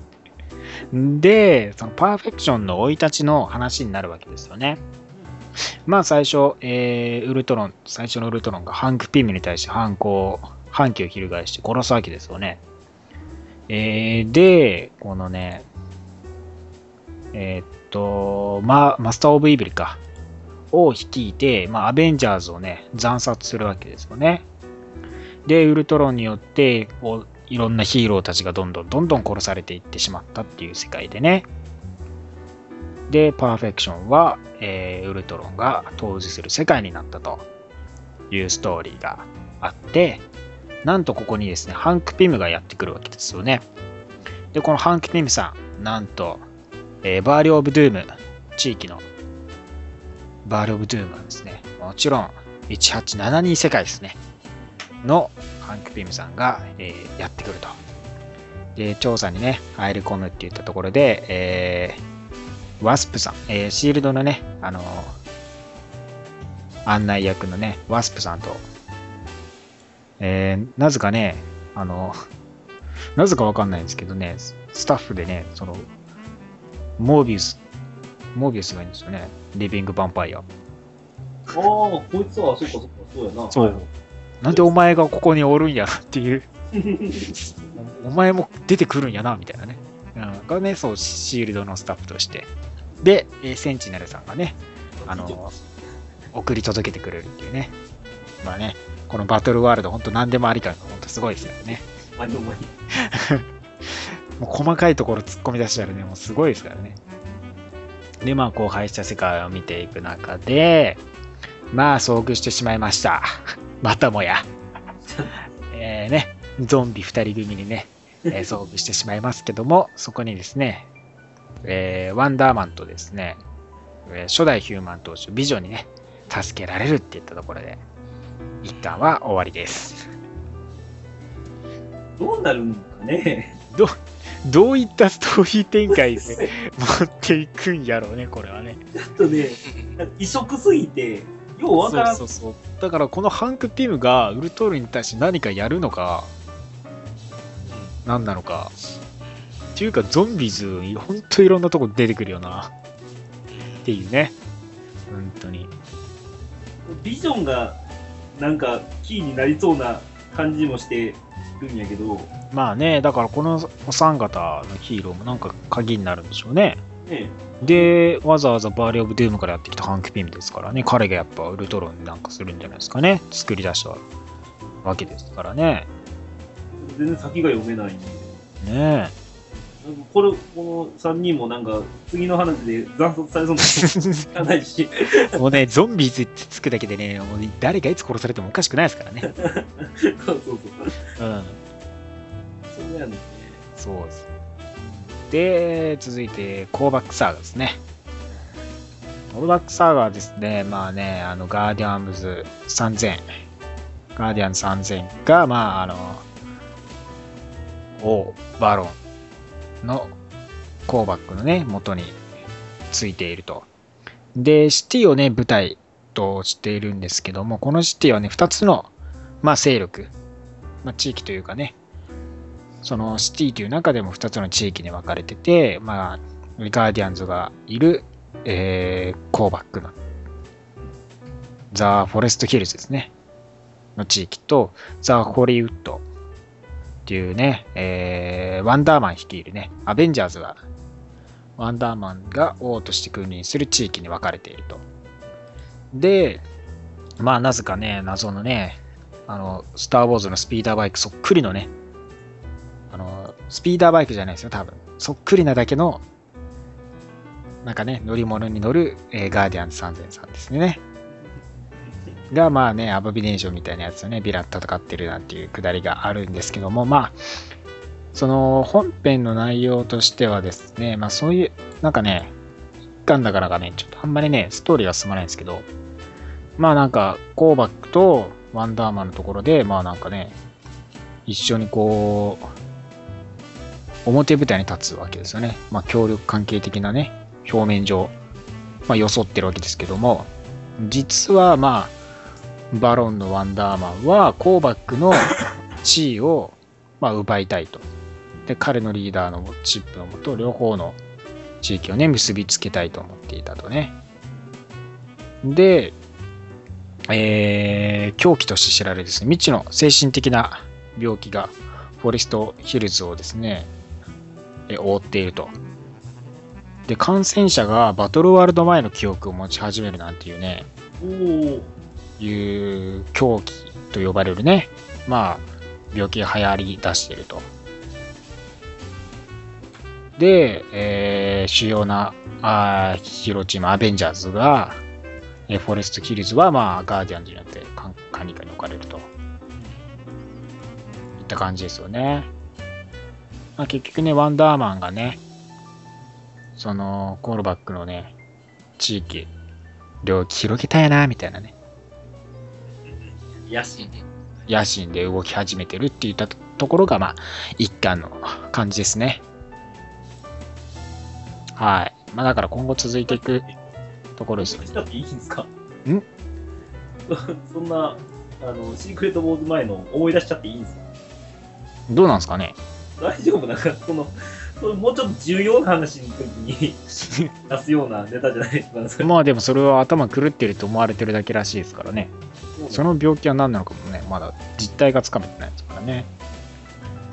今後なんか関わってくるかもしれないですね。そうだね。そういうそれが Doom に反抗するきっかけになるかもしれないですからね。もしかしたらね。で、もう一個あるのがね、Ease for Extinction ですよ。これがね、あの、いきなりね、あの、プロフェッサー X が自殺するとこから始まるわけですよね。もう、わけがわからない。なんでやえ、え銃をね、あの、頬、頬ら辺にね、二つ、両方から構えて、X っていう血の飛び方とともに、死 何ちゅう死に方してんねん。死から。超面白い死に方やん。最初見た時、え？って思ったけど、あのね、2枚目のその X の文字で大爆笑した。そこまでお前はこだわるのかと。お前は死に際までそんなこだわるのかとね、思ったぐらいま。あ逆にそれぐらいこだわってるから、まあ長年やってこれたんでしょうけどね。まあね、え ーそんな、そんな面白い死に方しんどいでほしいわ。まあね、そう、その、死んだ、えープロフェッサーから10年後ですね。えー教授の死亡から10年後ですね。まあ、新たな X メンとしてマグニートが率いている学会があるといった感じなんですけども、これがね、よくわからない。ストーリー割と難しいんですけど、まあだからね、ミュータント、えが90%ですか？の世界なわけですよね。えーミュータント種族が90%の世界で、で、まあ、ニュー新たなね、マグニット率いる若い X メンがいるわけですよ。まあ、だから、えージーングレイ学園にね、いた生徒たちが X メンとして活躍しているような感じですよね。メンバー的にも。クエンティン・クワイアとかいたりね、する感じですよ。カッコーズもいますしね。あと、ピンク色の気持ち悪いやつね。名前忘れたけどね。で、そこにまあ、エマ・フロストとか、えーおじさんのね、あおばさんおじさん。本当にすクソ年いったサイクロプスさん とかがやってきたり、まあ、クラシック X メンと呼ばれる連中がやってきたりするわけですけど、まあ、解決した後だったっていうね、来た時にはね。まあ、ユユーメンとね、そう、反発してるんですよね。まあ、ユーメンが、あの敵になるんですかね、メインの。うん。まあ、だからミュータントのね、あのーほぼ90%がミュータントの世界だから、あんまりだから、X メン自身はね、あんまりこう、戦う相手もいない感じですからね。で、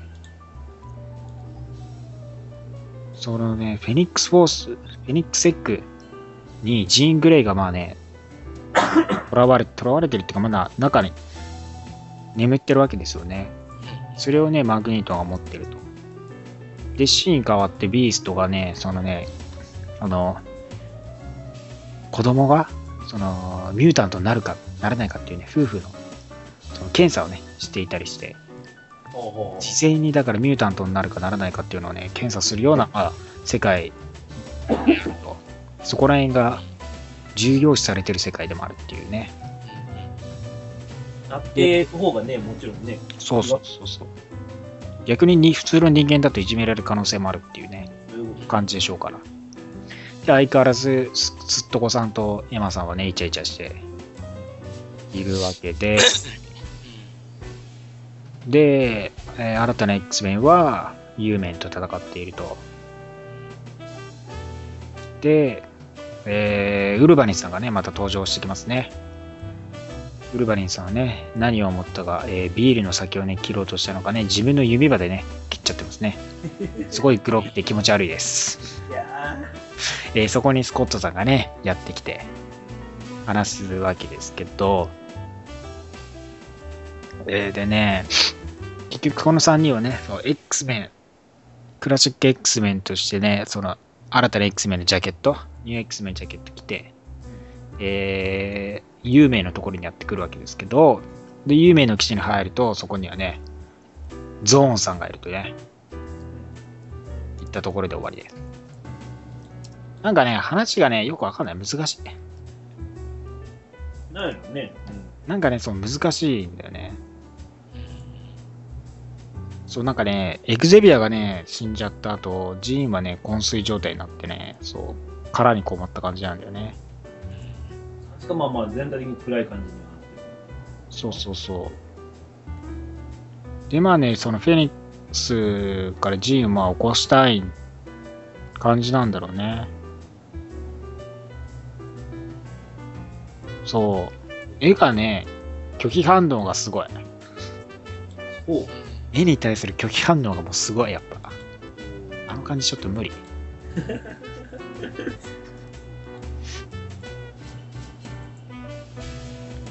そう、そういう感じですかね。えーあとね、なんかね、そう、A フォース2巻、今週の A フォース2巻はね、そう、シングラリティちゃんがね、すごい純粋で可愛いっていうのはね、そう。あのね、ダズラーがね、そう、あの、センチネによって攻撃されて、まあ、A フォース自身ね、その、ポータルが海の中に開いちゃってて、そこら辺をね、また話したりしてて、で、A フォース、その、領域、自分の領域戻ったら、今度、頭上にポータル開いて、突如センチネルがやってきて、で、まあ、倒すんだけど、そのダズラがね、あの、捕まっちゃってて、それをね、その、落ちた時に、あのシングラリティちゃんが、あの、お姫様キャッチするっていうね。ダズラーを。そうですね。それで、おうって、サンキューっていうね、そのダズラーのね、顔と、そのシングラリティちゃんのね、顔がね、すごく可愛いよね。い やよかったな。確かに、あれはよかった。で、リボンをね、そう、シハルクがそのポータルの中入っていくっていうんで、そのシングラリティちゃんが自分のね、つけてる、その。リボンをね、そう上げるのね。そう、そういうところがね、いちいち可愛いのね、仕草がね。まだあどけない感じの可愛さがあるね。あとね、シークレット・ウォーズ・ジャーナルのね、ドク・サムスンのところがね、ドク・サムスンがね、結局ね、なんか、ハルクになんで、ハルクじゃないんだろうなと思わせておいてね、ハルクだったっていうね。その、グリーンランドの、まあ、あの、精神科医的な感じでやってたわけですよね。お医者さんですから。なんだけど、そのまんま、お前もハルクなのかよっていうね。ハルク化で悩んでる、みんなを治療し、いや、そう癒してるんだけどね。自分は直せてないんじゃないかと。お前もハルクかよっていうね。まあ、精神科医ですからね。あとなんかあったかな。あー、アルティメットエンドがね、またハルク同士で戦ってんだよね。あそうそうそうそうそうそう。あ、歩くとしてか。あ、でもでも、話が難しいから読めへんかったよアルティメットエンドもね、まだちゃんと読めてないですね。あとなんだっけ？一応、ピーター・パーカーが捕まったのか、アルティメット世界に。ああ、なんか捕まったかね。誰か捕まってたんですよ。うん。あとね、い印象残ってるそのインフィニティ・ガントレットね。先週の2巻。で、そう、ノバ、ノバのお母さんやってきて、うん。みんなドバ化するっていうね。ちゃんと。なんかね、ノバのね、そうそうそうそう。それよかったわ。ノバスーツか、スーツがね、なんかね、あって。それはそう、額のところについてるやつがあって、うんあの赤いやつがそう。そのバッジ、なんかね、それがね、あって、それを額のところに持っていくと、ノバ化するっていう感じでね、みんな戦うっていうね。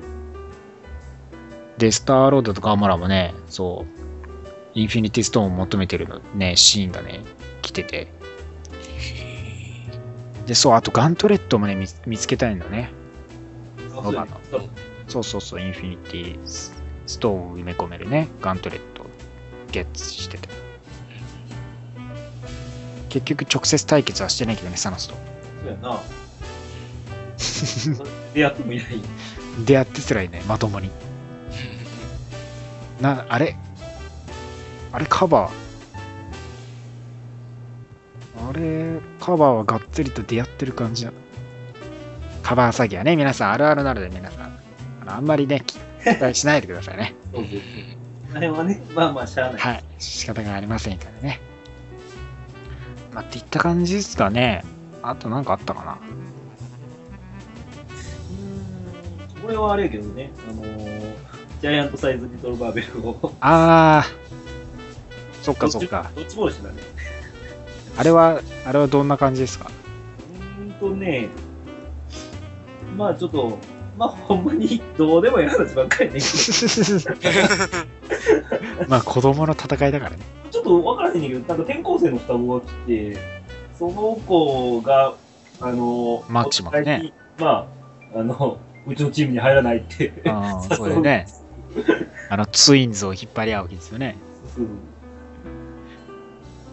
っていうので、なぜかなんかアーケードとか持って、うん君ゲーム好きみたいな。ああ、そういう誘い方の感じなのね。君ゲーム好きって言いながら、あの、あのマーダーワールドっていうゲームになるんやけど、うん。やってみて興味ないからっていうこと言われて、また興味ないって言われるっていう。なんかそういうのもね、ドッジドッジボールしてる最中にアイスマンが、えー、と氷で作った、えーノンレギュレーションボールを投げて 怒られる。なんか箸休みにいいよね。そういうのを読むとね、たまにね。ほんまにカーって感じなんで、うんうん。それに関してはあんまり気抜いて見れるかなっていう作品ともおすすめなるほど。うんネイモアがね、金魚鉢、魚かって ああと面白かったのがな、あの、えっ、とね、これはね、ウォッチャーの子供がやったんだけど、うん。ウォッチャーの子供がお父さんに寝て、寝る寸前までずーっと監視されてて、うん。お父さんなんでちょっと見ないでもらえますかみ ウォッチャーがウォッチされてる。たいな。お父さんもウォッチャーやからね。見ないでもらえますみたいな。それ面白いな。なん、なんちゅうことをしてるんだよ。それ寝れねえよ、確かうんに。ああー、面白い。もうほんとね、いろんなコミックどんどん、どんどんまだまだ出てきますからね。本当に。自分の合ったコミックをね、見つけて読んでいただきたいと思います。それでは今週のリーグレビューは以上になります。はい。LPR さあ、それでは今週の話題に参りたいと思います。はい今週の話題は、日本公開間近映画アベンジャーズ・エイジ・オブ・ウルトロン総復習でございます。おーい。イエーイ。いよいよ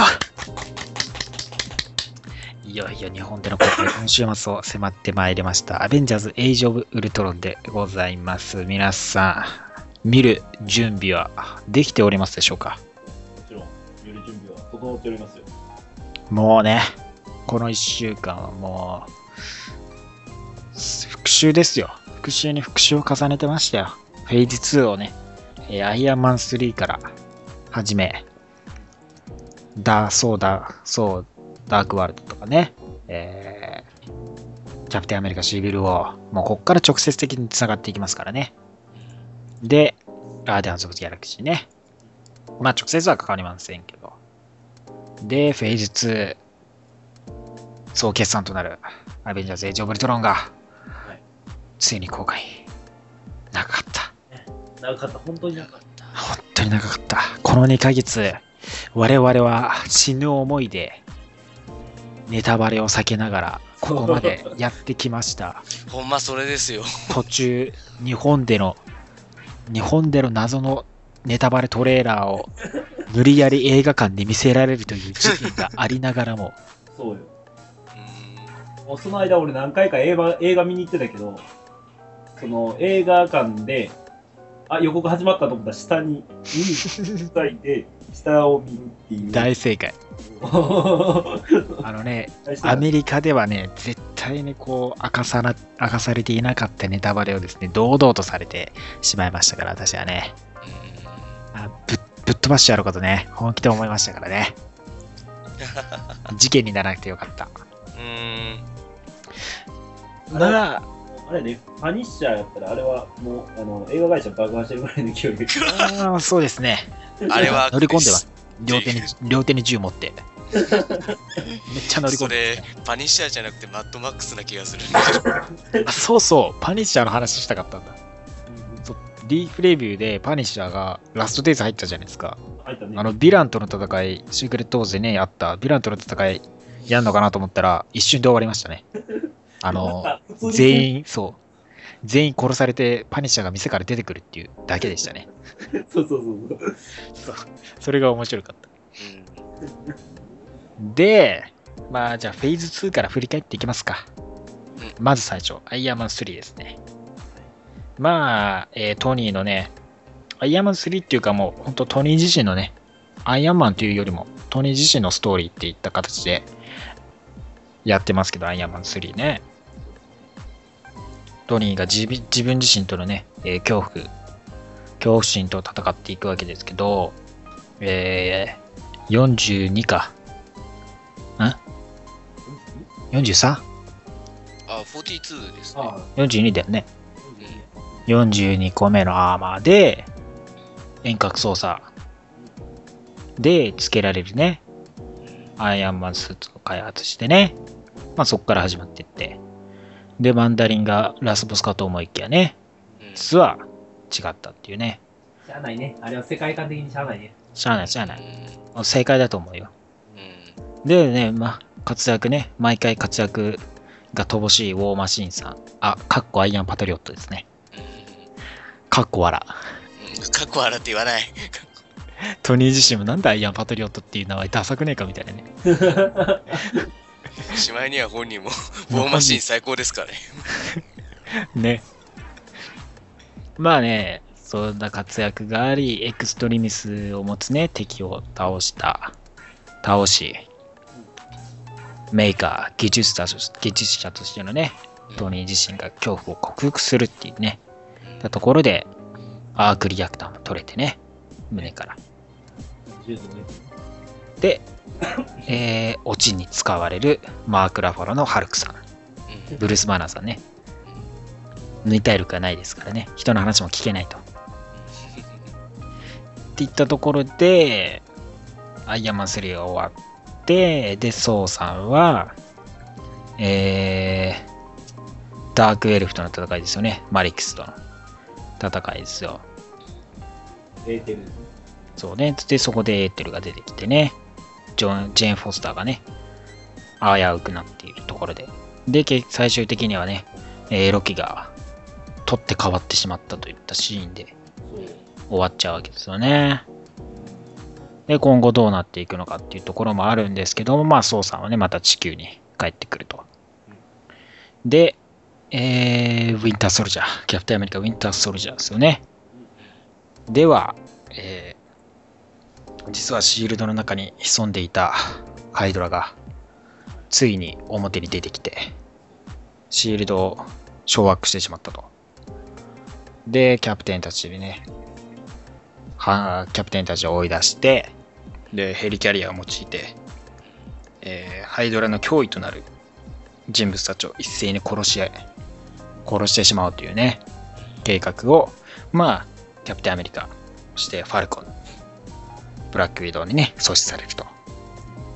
いったところで終わるわけですけども、その過程でシールドが解体され、えーで、マリア・ヒル姉さんがね、スターク・インダストリーズに、えー見事入社、果たしましたね。入社果たして、で、フューリーはね、一人どこかへ消えていって、うんで、ファルコンさんは、えーウィンターソルジャー追跡といったところで、ここから、これは、まあ、キャプテンアメリカ、シビル・ウォーにね、続いていくという流れの中、クレジットシーンにおいて、えーハイドラトップ、バロン・フォン・ストラッカーさんが、えーロキの杖、セプターを使ってですね、人体改造をしておいて、その中で成功をす、成功したツインズが登場するシーンで終わりですよね。これがもちろん、今回、アベンジャーズ・エイジ・オブ・ウルトロンで登場するクイック・シルバーとスカーレット・ウィッチとなるわけです。テンション上がったわ、あれ見たとき。うんねえ。っていう感じで、こっからアベンジャーズ・エイジ・オブ・リトロンに直接的につながっていくわけですよ。どうですか？そうですね。今回ちなみに、まあまあ僕もネタバレ情報は一切見てないんであれですけど、最後予告、予告というか、クレジット後のやつはあるんですかね？あるんじゃないですかね。俺そこら辺の情報もね、まず仕入れてないですよ、ね正直。いやー、それはね、あると思う確実にね、でもあると思いますけども、ああ。の見ちゃうとちょっとあれやから、ネタバレになーる。そうそう、う。ん。どうしてもネタバレの部分が含まれちゃうからね、うんその情報を仕入れようとしちゃうとね。情報制限かけちゃうんで、自分で。うん、ですけども、まあね、ウィンターソルジャーで2段構成になってましたから、皆さんね、最後の最後までに出ていっちゃダメですからね。そうですね、本当。そうですよ。ウィンソルはだって、クレジットが終わってからバッキーのシーンがありましたからね。うんそういうのもあるかもしれないですから、皆さん、まあ、立っちゃダメですよ。立っちゃダメですよ。絶対最後まで見届けてください。ちなみにね、あの、あんまりあの、マーベル関係ないですけどね、関係ないこともないかあれやけど、あの、スター・ウォーズの予告がその時から始まるらしいんですよ。あ、そうですね、4日からね、スター・ウォーズの日本語でね、始まったらしいですね。マーベル関係あるかな？がっつりコミック売ってるかな？うんっていうか、ディズニーがやってるかな？そうです。そうそうそう。ね、まあ、スター・ウォーズも見てほしいですけど。うん。まあ、で、大筋のあらすじとしては、えーっと、バロー・フォン・ストラッカーに対してアベンジャーズがあ登場すると。前回ではキャップだけだったのに、アベンジャーズみんなで来ちゃうから、うん。ハイドラはボロボロにされてしまうというね。ウルボッコですよ、マジここでしょうね。で、その、そこね、流れにおいて、まあ、えーウルトロンのね、AI を完成させると。はい。で、まあ、あの、シールドに代わって防衛機能として、はい。アイアンレギオンを使ってね、世界各地を配備されて、で、まあ、守ろうとするわけですけども、突如ね、ウルトロンの AI が暴走して、こんなのもう、人間殺せば平和になるじゃねえかよと。ありがち。ありがち。人間がいるから平和にならないんだよ。じゃあみんな殺そう。つってね、ウルトロンが暴走して、コンピューター思いがち、それ。ね、人間を排除する計画に乗り出すという大筋のストーリーですよね。うん。ですね。もう何、愛を知る戦いなんですかね。な何を隠そうね。もう、そんなんどうでもいい。どうでもいい。愛なんざどうでもいい。そんな日本のアイキャッチどうでもいい。もうな。何を隠そう？アクションがもうさ、トレーラーからアクションがもうすごいからね。もうすごいね。そうみたいな。ハルクバスターの、あれよ。ハルクバスターよ。動いてるよ、あれ。でかいの。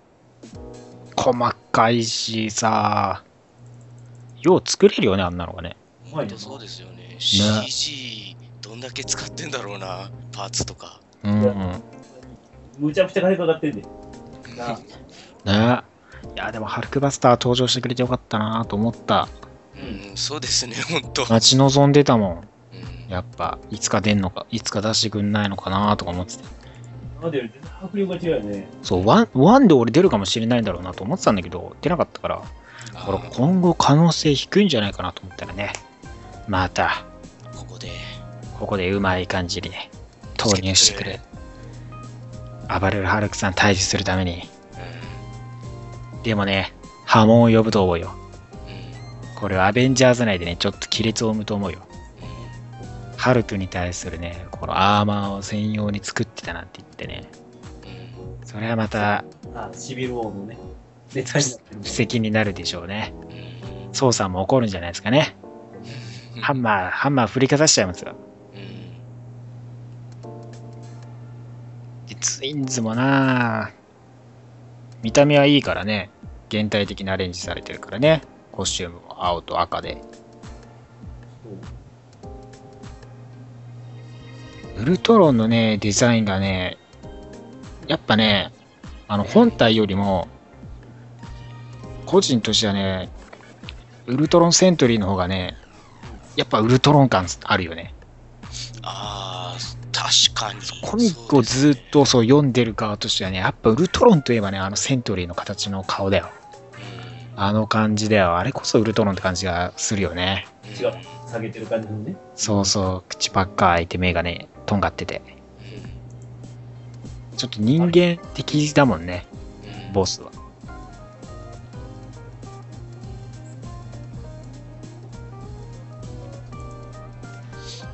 あとだからキュウリも出てくるし、ユリシーズ・クローもね、ブラパンさんという彼にはユリシーズ・クローも出てくるしね。一体どんな活躍をするのか。楽しみですね、本そうですね、まあ、転校試写会なんかもあったそうなんですけど、たこまさん、たこまさん、どうやったんですかね？いや、知らなかったですね。いつやったんですか？いや、僕もちょっとはっきり知らないですけど、えー、押し込んだら当たったかもしれないですよね。ああ、そうっすね。申し込んでたら当たってたかもしんないな。何件送ったんですか？えー、4サイトから送りました。全滅ですか？全滅です。人気だまあ、ったそれはしょうがないです人気だよあれ高いでしょうし。まあ、2度目なかったな。うんアベンジャーズはい、いけたんだけどな。あれ、誰が来てたんだっけ？ん？あの、試写、プレミア試写会に。誰か、あの、ジョス・ウェイドンと、誰か来てたんだよね。えー、えー、誰やったかな？え誰か、誰かがスカ、ーレット・ヨハンソンさんとエリザベス・オルセンさん。あれ、スカーレット・ヨハンソンも来てたっけ？エリザベス・オルセンじゃなかったっけ？あオルセンさんだけだったっけ？確か。誰かやったんだけどね。ジョス・ウェイドンと、あ、うん監督じゃん監督か？監督だから、ジョス・ウェイドンと、あ、その二人エリザベス・オルセンか。そうだそうだ。エリザベス・オルセンだよ。そう。行きたかったー。あと、竹中直人。行きたかった。エリザベス・オルセンだったら俺、なおさら行きたかった、俺。行きたかったな。うん。そっか、今村さんが出てまあ狭きもんですわ。そうなー。いいな綺麗だったな次回ね、あると思うんで、チャンスは。そうそう。そうそう。キャプテンアメリカシビル・ウォーにも登場しますからね。来年だよ、来年。うん来年はね、試写会行きますから。うんあ、アントマンもい、アントマンもあるかな。アントマン、試写会やったら応募したいですけどね。ねえ。アントマンもね、9月14日ですね。に公開ですからね、うんもう決定しますからね。なんと、なんか、情報見たら、監督が前日間やりたいな、みたいな話も言ってるらしい。えー、えー、あ、初代の時の？ハンピムの話も、もしかしたら、もしかするかもしれない。まあね、コミックではちょいちょい描かれてますからね。あの、ハンク・ピムの方のね、アントワン自体とか。まあまあ、映画、まあまあ、もしくは、なんか、ただのね、あの、数分の映像集みたいな感じで出るかもしれない。まあ、そういう形で出てくれる。ブルーレイとかの特典でね、ああ、それね、得点が一番、あれかな。うんそう、あるからね、やってるから。うん。やってほしいな。まあでもアントマンはね、アメリカでは今月公開ですからね。ね、2ヶ月遅れたものはアントマンも2ヶ月遅れますからね。ああ、またネタバレ。でもね、2ヶ月でもう公開するんですよ。すそうぐですねま。だ早い、まだ早い方やで。そうよ。だって2ヶ月、まずアベンジャーズをみんな5回見に行かなきゃいけないんだから。そうやで。だってそうだな2ヶ月で5回だから月2、3回以上行かなきゃいけないからね。週1回以上。ね。そうしてるうちにもうアントマンが公開されちゃうんだから。もうすぐだよ、そんなの。すすぐ。そのだって次の月はもうファンタスティック4だもんね。そう。もう早いから。ね、早いもんで。映画むっちゃ見に行かなあかんだから。そうよ。いろいろ見なきゃいけないもんあるからね。ジュラシックワールそうそうそうそう。年末にかけて毎月なんか見に行かなきゃいけないものあるからね。今年。いド、ターミネーターもやるし、あれはでも地雷師はみんな。うんや、でもあれは初代の監督が絶賛してたんだっけ？ねえ、いれはまああ。面白いと思うんで。ねマッドマックスも3回見に行ったし。とりあえず100か。とりあえずだからさ、そう、アベンジャーズは、えー、毎週行っていただいて、はい。興行、毎週か。興行成績、えー、1億円を目指します。ねね。聞いてる皆さんにもそれの、まあ、5回見る権利をあげる感じで。皆さんもね、あの、見て、見に行っていただかないと興行成績伸びませんのでね。そうですね。皆さんぜひともですね、見に行っていただきたい。見に行って劇場で、エビジョーブウルトラのパンフレット20冊くださいって言って買って帰るぐらいの感そうね。じ。それでいいの パンフレットを大量に購入して配るというね。恐喝じゃあネタバレしようやからな、パンフレット。見てください って。いや、やばいやばいやばい。あかんあかんあかん。まあ、今回、一応 3D もあったんですよね。うん、こちら。そうね。だから、3D で、まあ、3D と 2D で4回見れますから。違う場所そうで。そうそうあとね、あのーちょっとこれまだはっきりとした情報じゃないけど、IMAX 版の映画館行ったらミニポスターがもらえるかもしれません。へえどうですか、それは？なんか、なんだと？数少ない。数少ないから多分もう初回とかに行かんとあれかもしれんけど。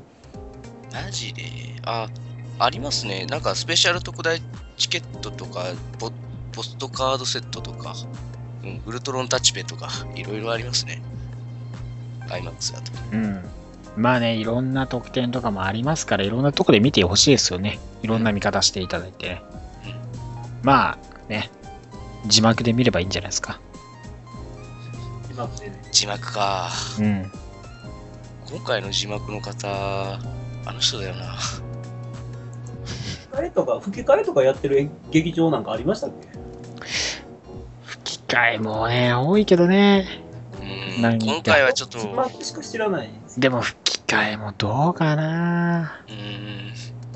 うん、あでもね、5回見るからとりあえず吹き替えも見るけど、まあ1回くらいはね、うん見ないといけないけどとね。りあえず、あの、IMAX 版と通常版と D ボックスっていうあの座席が揺れああ、アトラクション的なね、やつがありますね。俺もなんか行ければ行きたいね、そういうところもね。いろいろちょっとバージョン変えて見てみる確かに見てみたい。劇場もそういう見方ができる。そう、まずはプレーンな、えー 2D 字幕から、うんしっかりとね、見ていただいて、そこからね、いろんな 3D とかね、D-BOX とかで楽しんでいってね。まあ、気が向いたら吹き替えとかね、変えてみてはいいんじゃないですかね。最終的にはちゃんとムービーネックスでそうですね。使っていったところで、今週末、ついに日本公開、アベンジャーズ・エイジ・オブ・ウルトロン、ぜひとも皆さん見に行ってください。楽しみ。ではね、今週の長くやってまいりましたマーベルピックアップラジオ以上になりますけども何か言い残したことございますか？長い。アベンジャーズ、エイジ・オブ・ウルトロンで思い出したんですけど、うん。あの、アベンジャーズ・エイジ・オブ・ルトロンの前日談を書いた、あの、漫画がですね、日本でなんか連載されるらしいんですよね。へー読み切りかなんかで。あの、えーっと、これは書いているのが、あの、イクシオンサーガうん。ああ、のああ、はいはい。DD。三山や優作でいいのかな？ちょっと、日本の漫画家がどれ書いたうん、そうですね。へどこで乗るとかもわからない。今だ。あと、週刊少年マガジンでしたかね、確か。え。へえ。まあ、あの、あそこは、確か、ベイマックスも出してたと思うんで、そうね。うん。それの続きなのかもしれないですね。ほう。熊野さんはどうですか？えーそうですね、僕は、その、まあ、まだ、ゲイジ・オブ・ウルトの公開前なんで、絶賛、マットマックスハマってるんで、あのあ敵対組織ではあるんですけど、あの、DC コミックスの子会社、えーベルティゴコミックスから、えーマットマックス、えーのリーフが今、え2冊出ております。えーそちらの方も、いかがでしょうかっていう提案ですね。はい、結構でございます。ね、それでは来週も皆さんへお会いしましょう。またはい来週バイバイ。はい、来週また。来れるといいね。